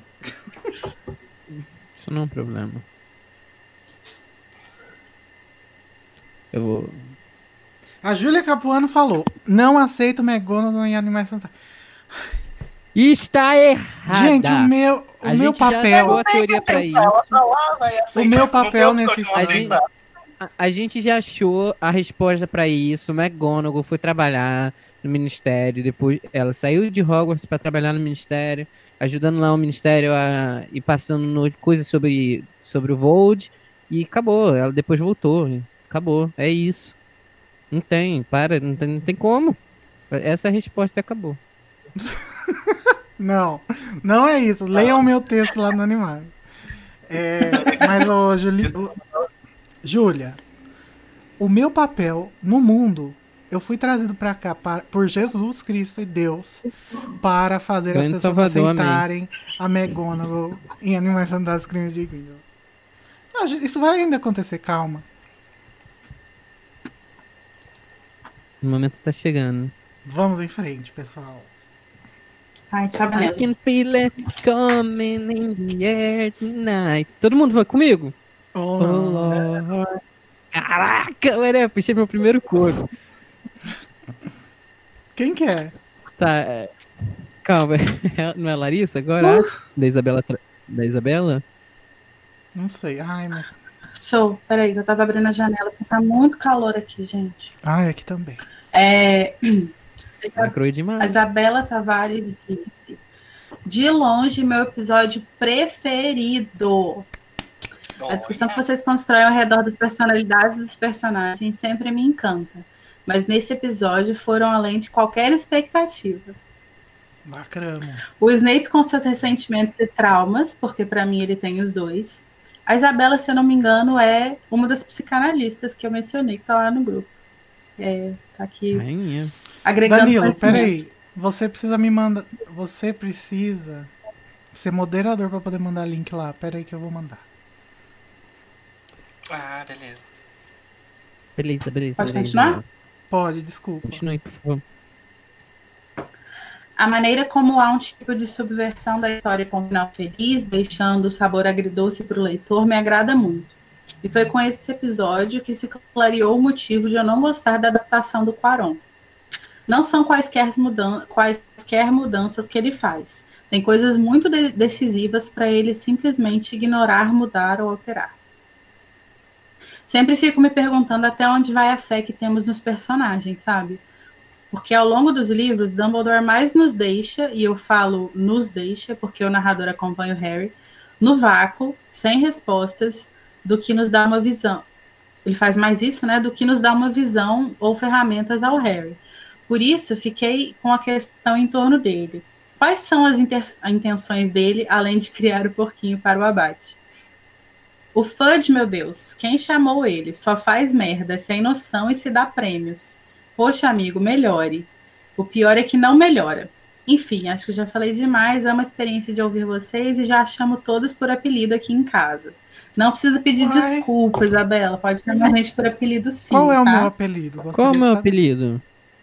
Olha, se meu apelido for Lulu, Lipe ou derivados disso, eu vou ficar um pouco triste, porque eu sempre quis um apelido legal. Uai, Mas se for um apelido legal, me fala, porque eu, eu quero um apelido legal. Legal, Luiz. Lulu, Luluzinho. Lulu, eu gosto. Lulu Santos. Lulu é um bom Rocha. apelido. Vamos agora para o episódio 57. O último episódio sobre Prisioneiro de Azkaban. Ah, novo Correio Coruja. Vamos começar com um comentário do Carlos Moretti. Ele é seu primo? Ah, não, é diferente, seu Morito. É, é. Quase. É, sob- sobre as matérias eletivas, eles só podem largar matérias no quinto ano, pelo que eu tenho entendido. Tanto que, por exemplo, todos os alunos fazem a porra da matéria com um fantasma, que é uma matéria que tinha tudo pra ser incrível, mas puta que pariu. Eu amei chamar a bola do Rony, eu, cham, eu amei chamar a bola do Rony de porcaria!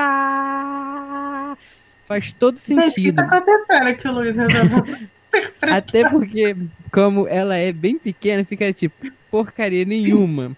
Já é cano no meu coração. No meu amigo, também. Eu li, tinha vários A's e eu fiz o A e ele tava o Luiz, caps, ele sabe? interpreta o que ele lê. Ele é um dublador nato. Mas o- Amém. Olha, o, o Felipe disse aqui no chat, Luiz, que seu apelido é Code. Ai, achei ofensivo. Mas a Isabela disse que Igor e Luiz ela chama pelos nomes, porque o nome é curto. Ah, Vocês não Igor, Boa noite, galerinha.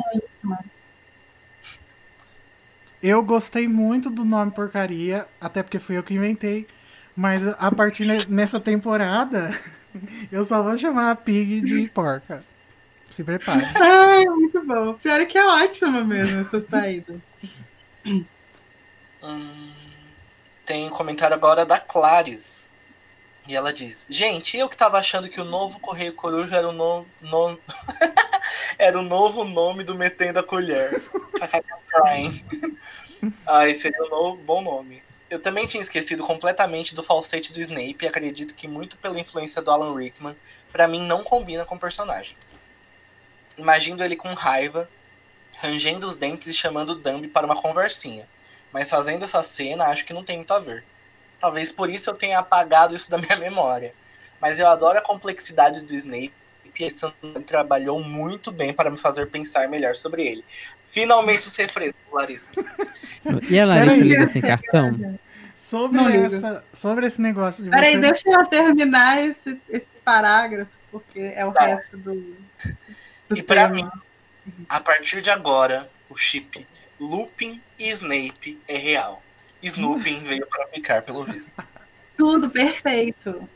Gente, é, sobre o Snape, vocês não conseguirem imaginar o Snape do Alan Rickman falando em falsete, talvez uma coisa que ajude vocês é uma cena deletada de Cálice de Fogo, em que o Snape está fora de Eu si, correndo de perna em aberta, levantando o, o- a- Abrindo o pacotinho da carruagem. é, que ele tá conversando com o Igor Kakarov. Procurem. É É, inesquecível. então, é perfeita essa cena. Eu queria comentar o seguinte: eu também acho que a, a atuação do Alan Rickman, Rest in Peace, né? Inclusive faz aniversário de morte essa semana. Ele, apesar dele ter se tornado tipo um Snape muito icônico, ele não é o Snape dos livros. E, e o falsete combina muito com o Snape dos livros, porque o Snape do- do- dos filmes, ele é o Snape espião, sempre. Ele tá sempre no, no, no- no- na roupinha de espião dele, né? O Snape dos livros, não, ele tá sempre nessa corda bamba entre, tipo, sou espião, mas puta que pariu, que ódio, eu odeio essas pessoas, eu quero extravasar, eu quero explodir. E ele tá sempre nessa coisa, assim. Então, combina muito com ele, mas imaginar o Alan Rickman, realmente, eu acho difícil. Será que acho se. que, acho que o Alan Rickman é mais velho também, né? Do que o Snape. Se pare... Sim, é um Snape eu mais acho que o É. é, eu acho que o fator da idade é uma coisa que influencia muito, porque tipo, nesse, nesse livro ele tá com tipo 34 anos nesse, nessa época aqui, né? E, e- ele é um, é um tipo, ele é uma pessoa mais jovem e mais explosiva assim do que ele Uhum. seria, né? É, A, a questão do Alan Rickman traz uma maturidade muito maior do que o personagem tem nos livros. Ou o Uhum. contrário. Mas eu acho. Olha, é longe de mim falar dos filmes. Mas. Será que o Alan Rickman. Será que se o Alan Rickman não soubesse o que a Rowling contou pra ele, tal, ele, ele interpretaria diferente o Snape? Talvez mais parecido com o que é no livro? Ai, acho Hum, Eu acho que não. Eu acho que eu acho que o Alan Rickman fez exatamente o que o roteiro pedia dele.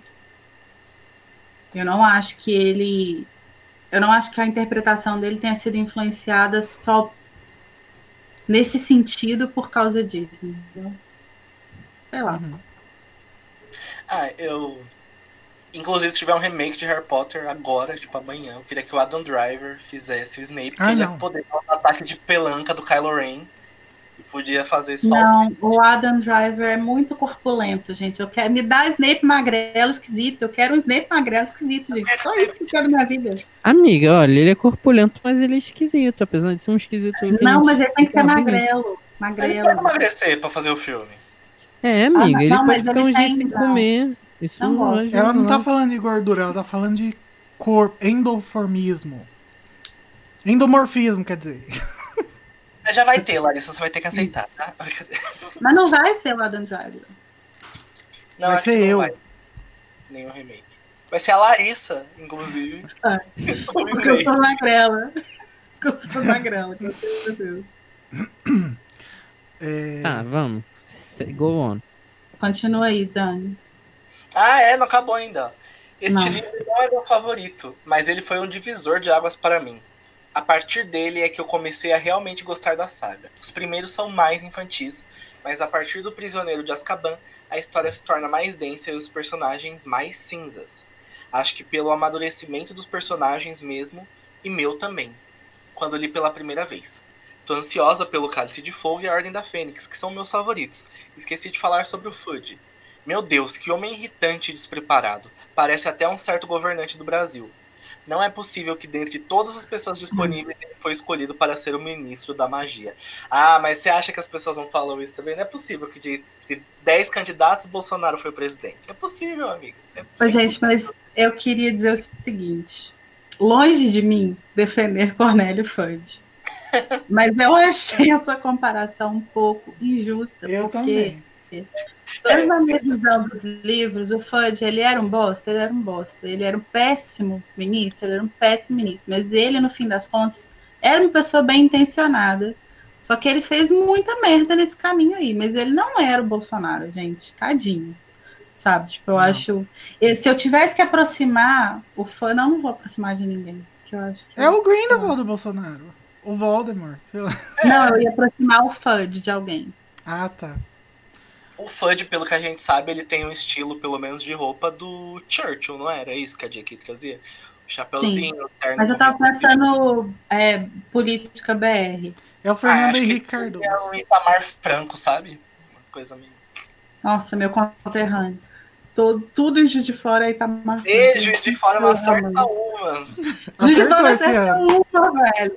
É, é Itamar Franco, é facada do Bolsonaro, é início do golpe de 64, tem nada. Só Margarida. Margarida. é Margarida. Só a Margarida. Porque a redenção de Juiz de Fora, Margarida. Redimiu toda. bom. Vamos ver, né? Ela Ai. tem uma semana, ela tem 10 dias de governo, então. Ô, Felipe, comenta tá de no novo, porque o seu comentário foi para. A. Foi, Caixa- foi banido. Caixa de spam? É. Quem foi banido? O, não, o Não, comentário, do comentário. Felipe foi banido porque ele falou fudido. é, A Vitória fez um comentário que eu queria só ressaltar aqui, porque eu também amo, que ela falou, eu amo pensar no Snape professor, que bebia um cafezinho fazendo aposta com a McGonagall. Gente, tudo para mim. Ai, sim. Tudo pra com mim. certeza. Bolsonaro tá mais pra Draco Malfoy. Realmente, acho que o Bolsonaro. O Thiago José falou isso. Eu acho que o Bolsonaro é tipo o Lúcio. E o. Os filhos dele é o Draco Malfoy. Ô, gente, aqui nesse podcast a gente não cria fãzinho de Draco, hein? Não quero saber. Pelo menos até o Enigma do Príncipe a gente não aceita. Não, não depois, né? Mas depois a gente pode complexificar o personagem. Em na Cursed Child, Eu sou meio fãzinho do Draco. vai. Eu também. É igual o Cobra Kai, Cursed Child. Ai, não, não, não, vamos, segue com o comentário, vai. Vamos Pronto. ler o comentário do. Felipe que ele disse. Eu diria que o Fudge é literalmente um fudido com um asterisco pra não ser pego. Lacrou. Vai, o próximo. O Vai, Daniel Mari. Maia disse: interessante essa discussão se o James teria ou não poupado o rato. De fato, não dá para saber, porque até então ele é muito santificado na história. Mas um ponto relevante que diferencia o James do Sirius é o background familiar dos dois. O James teve pais que o amaram, uma infância boa, viveu um amor com a Lily, tinha um filho, Já o Sirius só tinha os amigos e o James era tudo para ele ali. Então acho que seria mais seria mais difícil o James chegar no mesmo patamar de ódio que o Sirius estava. Porém, nada impossível também. Daria uma boa fique. Ansioso para meu livro favorito, Cálice de Fogo, agora. Acho que é interessante esse ponto também. Daniel. Pensar é que o, o, James era muito mais para o Sirius do que o Sirius era para o James. E não é, desmerecendo o que o James sentia pelo Sirius, né? Mas só que, enfim, existe, era uma relação diferente, de alguma forma. É, como todo tipo de relação, né? Então vamos lá. É Isabel Antônio. Oi, gente, tudo bem com vocês? ouça, ouço a Casa Elefante desde o primeiro episódio. Mas só agora criei coragem para mandar o meu. Ah, que fofa. Obrigado por Obrigado, ter criado cara. mensagem. Calma. Obrigado por ter criado coragem de mandar mensagem. É, sobre a imagem idealizada que o Harry tem dos pais, eu entendo 100%. As pessoas que estão em, em volta do Harry, que poderiam falar sobre os pais para ele, não falam nem os defeitos. Ele cresceu sem conhecê-los e só imagina como eles teriam sido a não ser o Snape, que tem outras questões com James e a Lily. Quem falaria pro Harry, olha, seu pai não era uma pessoa boa. Ele tem 13 anos, tentando se entender e tentando se conectar com os pais. No quinto livro, quando ele vê a memória do Snape e vê como James era, depois da conversa com o Remo e o Sirius, ele, eles, e eles tentarem justificar as ações deles, ele, hum. ele vê um outro lado do James. É um momento de amadurecimento do Harry. Ele passa a enxergar seus pais como pessoas e não como imagens intocáveis que ele tem na mente. No caso que ele criou lá na, no espelho de OGZ. Tenho na minha cabeça que depois que o James foi lutar na Ordem da Fênix, ele mudou e melhorou. Talvez tenha virado a pessoa que os outros relataram pro Harry que ele foi. Talvez eu esteja querendo acreditar demais no James, mas não posso deixar de me identificar com Harry nesse ponto. Perdi meu pai quando tinha 10 anos, meus pesos. E não lembro muita coisa. O que eu sei dele, ouvi de outras pessoas. É dolorido para minha mãe ter que falar sobre ele em geral. Imagina falar sobre os defeitos dele. Sei que ele tinha seus defeitos porque ele era uma pessoa como qualquer outra. E reconhecer isso é parte do meu amadurecimento. Além disso, Falar pro Harry que ele tem a cara do pai e os olhos da mãe é mais importante do que parece. Quero reforçar aqui que ele viveu um ano da sua vida com os pais. Saber que tem algo da Lily, do James nele, é uma forma de saber que os pais estão com ele. É o primeiro momento em que reconhece os pais nele. O patrão do Harry ser o servo do James é outra coisa. É, o servo do James é uma outra forma dele ter o pai perto. O seu, o seu pai vive em você, Harry. E é, se revela é, mais claramente é. quando você precisa dele. É difícil para quem não se lembra saber disso. Amo o podcast e gostaria de agradecer por manterem companhia, por me manterem companhia durante todos esses episódios. Ea, ea, ea, he lives in you. Ea. gente. Ai, gente, eu tô muito arrepiado com isso. Sim, é muito fofa essa frase do ele vive em você. É, obrigado, Isabel. É, é, obrigado por compartilhar com a gente essa coisa tão íntima da sua vida. Eu acho que Harry Potter é muito bom por causa disso. Várias pessoas em vários momentos da vida vão conseguir se identificar e sentir o que o Harry tá passando e isso veio de uma maneira muito mais forte para algumas pessoas do que para as outras. Se com os nossos pais vivos a gente costuma idealizá-los durante um tempo e demora esse processo de não idealização, eu imagino para quem perdeu o pai muito cedo. Então é uhum. é realmente muito compreensível o que o Harry passa. Uhum. É... por isso que é tão difícil, né, quando ele vê a memória, né? Porque porque até tem um momento que ela fala que ah, a imagem idealizada dele e tal, e ela fala que o Snape era a única pessoa que falava com ele que ele não era, que o pai dele não era uma pessoa boa. E é uma visão enviesada, né? Tipo, é, por, por mais que o, que, que o James tenha sido uma pessoa ruim com o Snape, o Snape não, justamente por isso, aliás, ele não seria a pessoa que reconheceria coisas boas no Tiago, né? Hum. E, e mesmo que o Thiago fosse um monstro absoluto, o fato do Snape não gostar dele, quando ele falasse isso pro Harry, o Harry, tipo, dispensaria como se fosse só uma. uma um ressentimento, né? Então, de fato, assim, tanto que ele só vai é, perceber essas nuances do James quando ele vê, né, com os próprios olhos o, essa memória. Eu achei. Essa quebra. é- Pode falar, Igor. Não, fala que eu ia mudar de assunto. Não, só ia falar que essa quebra é muito interessante, porque o Harry vai passar isso com, com James, depois ele vai passar isso com Dumbledore no último livro. E por mais que a gente tenha essa visão do James e dos marotos, eu não acho que a Minerva ia ter um aluno favorito que fosse uma pessoa ruim, sabe? Eu confio muito no senso de justiça da Minerva, por exemplo. É que é Tá claro, enviesado aí, né? é, é claro que a gente vai ser FDP com algumas pessoas, mas é complexo, entendeu? Não acho que os professores iam gostar tanto de um aluno que fosse um bichão total. Eu achei que a gente fez aqui um anel, uma aliança. Porque no começo a gente começou com a, o testemunho pessoal da Elga Hufflepuff, falando sobre ela desmaiar e tal por causa do, dos traumas dela. E aí a gente chegou aqui no da Isabel, sob- ela falando também sobre uma questão pessoal.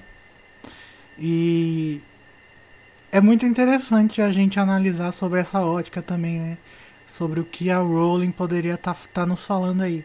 Porque a gente sabe que a mãe, que ela teve a morte da mãe dela é, como uma da, dos principais é, combustíveis, né? Pra, pra começar a escrever a série. Ou pelo menos para terminar o primeiro livro, né? E também acho que pode, pode ser que ela tenha também alguma coisa com, com desmaio, né? que seja uma coisa que ela tenha passado aí, que talvez quem não tenha isso fica, na, fica meio perdido, como por exemplo é o meu caso, que eu nunca desmaiei, nunca tive nenhum problema desse tipo. Por isso que é bom a gente sempre ter pessoas de vários. diversidade, né? Na nossa. Tanto na nossa equipe quanto nos nossos ouvintes, pra gente poder ter sempre o ponto de vista que possa, possa agregar pra nossa leitura que não seja só o nosso. É, e ter pessoas que se sintam seguras e perceber que a Casa Elefante e o site Animagos são lugares seguros para essas pessoas. E pra gente mesmo, para poder compartilhar nossas experiências pessoais, e são coisas que às vezes afetam a gente muito forte, a gente se sente seguro e confortável. Sim. É muito bom, porque às vezes a gente duvida do trabalho que a gente faz, às vezes as pessoas duvidam do trabalho que a gente faz. Mas ouvir esses relatos e saber que é um lugar que as pessoas podem contar para desabafar ou se identificar sem ter medo de julgamento é muito importante, faz a gente acreditar mais ainda no que a gente tá fazendo. Lacrou, Danilo. Você tem umas palavras muito belas, Danilo. Parabéns. Parece a Helena Obrigado. do Laços de Família. Parece Helena. Toda vez que eu passo na sala, ela tá fazendo uma reflexão muito sábia. Mas, agora que a gente terminou os episódios, a gente vai ler alguns comentários que são. que não tem ligação com nenhum episódio, são gerais. E Quem eu vou comentar, começar com a Lauren Zanini, que diz: Bom, gente, eu já sou ouvinte assídua da Casa Elefante desde o segundo episódio, que foi quando encontrei aleatoriamente no Spotify. Ai, gente, sabe uma coisa algumas que eu queria? Que vocês contassem como vocês descobriram a Casa Elefante, porque eu acho super interessante saber. Por exemplo, a Lauren descobriu aleatoriamente no Spotify. Como foi isso? Conta um pouquinho pra gente. Pra gente. um dia você continuar. acordou e falou, deixa eu jogar aqui no, pod- no Spotify podcast de Harry Potter, e aí você encontrou? É. Ou foi de outra forma? Ou foi indicação, você ouviu um podcast parecido, talvez. Inclusive, indiquem. Por favor. Ela continua. Já comentei algumas vezes e vocês já leram no Metendo a Colher, mas preciso fazer um agradecimento especial. Essa quarentena não tá sendo fácil pra ninguém, mas pra mim foi mais forte, de uma forma que só tem quem que só quem tem depressão entende. Além dos tratamentos psicológicos e psiquiátricos, vocês têm sido minha terapia, ainda mais depois da JK ter mostrado sua verdadeira face. Já não sei mais quantas Não, vezes gente, eu calma. cada Não é verdadeira face. Ela mostrou uma face. É tão difícil pra vocês entenderem isso. Ela mostrou uma face dela. Não é a verdadeira face. Mas, desculpa. É, obrigado, Laura. Já não sei mais quantas vezes ouvi cada episódio, porque me acalmam, acalmam muito, me ajudam a dormir e fazem eu ter forças para trabalhar. Apesar de eu já ter lido cada livro mais de 40 vezes, que era a forma que eu encontrava de enfrentar, enfrentar a depressão na adolescência, vocês trazem tanta informação, tanto conhecimento, reflexões e piadinhas que melhoram o dia de qualquer pessoa. Além disso, eu amo a diversidade de um modo geral que a Casa Elefante contempla. De verdade, obrigado por cada minuto gasto gravando cada episódio. Beijos, Hum. OBS. Sou apoiadora e se tiverem precisando de um ouvinte em algum capítulo, me coloca à disposição. Por favor, Lauren. Vem, Lauren. A gente mandou e-mail, responde. Muito obrigado, amei. o- o Vem pra comentário. casa você também, vem. Ah, obrigado por compartilhar com a gente, é muito importante. É o que eu acabei de falar, né, basicamente, mas obrigado mesmo de deixar a gente acompanhar você em momentos tão íntimos quanto ajudar a trabalhar. Eu tenho problemas pra dormir, eu sei quanto é importante a gente encontrar alguma coisa que conforte a gente em momentos complicados e ajuda a gente a dormir. Obrigado de verdade. Gente, olha só, algumas pessoas estão compartilhando aqui no chat, ó. Como que conheceram. Grupo do Facebook do Rodor Cavalo. Vi nascer o Casa Elefante. Conheço o Animagos desde 2000 2017. Lacrou. Twitter do Animagos. Descobri por causa do Estação. Estava relendo e meu namorado me indicou. Mas e seu namorado descobriu como, Rebeca? Conta pra gente. Pelo Twitter do Animagos. Vi nascer, estava lá quando tudo era mato, ninguém sabia o porquê do nome. Ainda, acho que nem todo mundo sabe ainda, né? Será que até o sétimo, até a gente chegar no Cursed Child, será que as pessoas já A gente já explicou, eu sabem? acho. Já não lembro. Também não. Segui o Animagos no Instagram, procrastinei, mas dei uma chance ao podcast durante a pandemia e foi amor à primeira ouvida. Ó, Ah, Descobri no canal da Larissa. Olha, olha só. Olha, acho que foi no vídeo de despedida do canal dela, é verdade. Eu fiz o vídeo de despedida logo antes de começar o, o, o- a na casa. Casa Elefante. Twitter do Animagos, Rodor Cavalo. É isso. Gente, várias pessoas falam que descobriram no grupo do Roller Cavalo. Que grupo é esse? É um grupo de assinantes ou de ouvintes? Acho que é do Facebook. Obrigado por, pra quem tá divulgando lá. É, É minha vez de ler? É, né? Uhum. E vamos lá, descobrir. A Isabela Tavares disse descobriu o podcast pelo grupo do Rodor Cavalo. Ora. olha lá. Mas eu, mas eu já ouvia outro podcast com essa proposta. Então fiquei meio receosa quando comecei a ouvir, mas de cara me apaixonei. As discussões e os quadros me deixam sempre pensativa e intrigada. Converso com vocês real. Brigo, dou palpite, concordo e dou risada. Enfim, obrigada pelo projeto. Não briga com a gente, não, Isabela. Não briga comigo não, eu sou Só- sensível. Gente, parece que a gente. Briga de leve, pode brigar de vez em quando, Isa. A gente Parece que a gente só recebe Eu tenho elogio, ascendente em né? peixe, eu fico. Graças a Deus, porque eu não sei lidar com crítica não, Não, a tá parece que a gente cortou as críticas, mas não, gente, a gente só recebe esses elogios mesmo, a gente é perfeito. É, gente, as críticas a gente manda pro spam. Mentira. Eu já fui muito criticada, tá bom, Bial? Ah a, Jú- a Júlia falou que ela já, já divulgou a casa no grupo do Rodor Cavalo. Arrasou, Rainha. Júlia. A Vitória também já arrasou. Ai, gente, lacraram! Up. gente. Então, vamos para o último comentário? Vamos. Vamos. Mai ou May Reis. Mai. Mai Reis. Eu amo este livro. Ele tá no top 5 da minha vida de livros. Mas fazia uns bons anos que eu não lia. Foi muito massa reler e acompanhar, com as, com- acompanhar as discussões com vocês, porque primeiro eu pude perceber que quase tudo que eu apontava como furo tinha uma explicação lógica. Segundo, é isso, né? Já diria a Shelly Santrelli.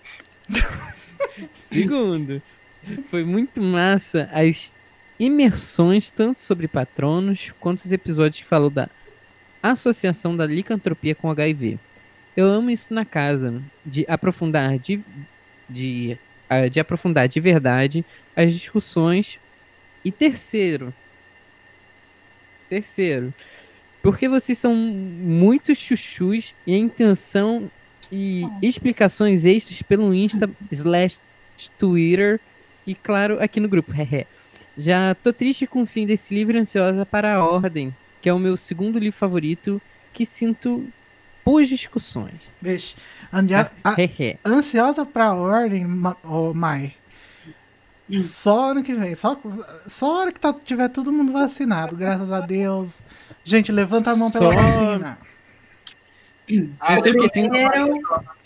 O primeiro 34 episódio de Ordem de- da Fênix vai ser gravado ao vivo com todos os membros presentes numa balada, todo mundo sem máscara, todo mundo suado, se encostando, assim, é isso que eu sem quero. Eu não aceito menos.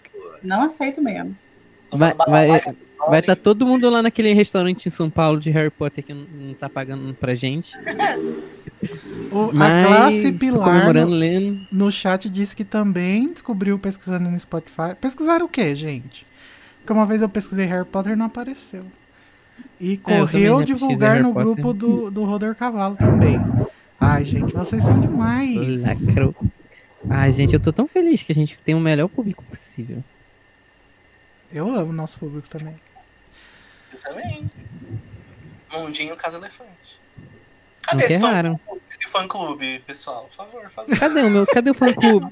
Cadê o meu fã clube? O Luizes Unidos. Não tem. Nossa. Até o Vitor. Hugo tem, gente. Poxa. Não, pois é, gente. Se o Vitor Hugo tem fã clube, eu quero também. Juro que não vou decepcionar vocês. Bom, gente, mas foram esses os É comentários. porque a gente não é roteador Ah, é de verdade. vídeo, a gente merece muito. Enfim, gente, é esses são esses os comentários. Eu gostaria de pedir perdão pelas webcams que não estão funcionando, deve ser minha internet. Mas vocês Desculpa. entendem, né, gente? Eu Eu gostaria peço de agradecer perdão quem tá aqui na live também, lá, né, gente? É bom. Pela trilha sonora. Gostaria de agradecer Uhum. quem tá aqui ficou, e acompanhou a gente nesse ano. Foi um ano complicado pra todo mundo. E Lá vai o Luiz exceções. Livre lá assim, Luiz vem político? o prefeito. Vai, prefeito. Conta um pouquinho pra gente. Vai, Eduardo Paz. Que foi um ano complicado pra, pra todo mundo e eu, eu gostaria só de agradecer e dizer que eu tô fazendo lives na Twitch de segunda Ah, a sexta, pronto. às 8 da meia-noite. Eu já tá no interesseiro. Mande ele, pelo amor de Deus, Jabá. Por isso que você tá aqui, né, Luiz? Mas fala aí, pode fazer o jabá. Caramba, mano. É isso, eu tô fazendo live de segunda a sexta na Twitch e me ajuda a ser um afiliado porque eu preciso ganhar dinheiro porque minha mãe tá todo dia Mas falando como é o "Luiz, e link? seu Fala." estágio, não vai arranjar não. É, arroba bem fluiz e bota gamer do lado só porque eu não consegui botar só bem fluiz, então é bem é fluiz gamer. Aí eu vou lá, vou estar jogando alguma coisa. Eu tento convencer o pessoal da Casa Elefante a aparecer lá um dia pra gente jogar Codenames ou Gart de Harry Potter. Eu É. topo. É, gente, falando em lives. Eu não tenho trabalho pra fazer, gente, infelizmente. Ô, louco, Lari, você é a que mais tem. Tem 10 Uhum. podcasts. Não, gente, o meu jabá é o seguinte: eu preciso de dinheiro, me mandem revista. Quero um computador. Manda jobs, manda jobs. Se vocês quiserem mandar um computador de presente, também aceito, porque o meu estragou, não tô podendo nem trabalhar direito, mas tudo bem. É, gente, falando em lives, a semana que vem, quer dizer, essa semana agora que está começando hoje, vai ser cheia de lives. Tivemos essa hoje. Na quarta-feira vamos ter a live das capas de Prisioneiro de Azkaban, caso você nunca tenha visto. É uma capa em que a gente analisa várias capas que saíram de Prisioneiro de Azkaban pelo mundo. E no próximo domingo, nós não vamos começar a o cálice ainda. Nós vamos ter uma live especial, um game show totalmente preparado pelo maior crush do Brasil, Junior Code, Code. que se chamará E Show do Galeão, ou também conhecido como o Torneio Tribruxo de 4. Vai ser, vai ser mais cedo, porque vamos ter uma participação. É, eu, é, eu vou falar, vai. Talvez ter- tenhamos uma participante de Portugal, caralho, lá. Ah, E, meu Deus. Portugal. e ela, como lá é 3 horas pra frente, a gente vai fazer às 6 horas da tarde aqui. E é isso. É, Igor, como ficou a questão do sorteio da casa?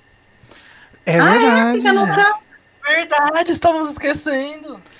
gente. Por isso que eu estou aqui, crianças. a sou pessoa que vai levar pra casa um livro e um bordado que vale mais do que dinheiro, Um bordado feito pelo ateliê da Luísa, uma das nossas participantes. ateliê Pela Luísa Sonza.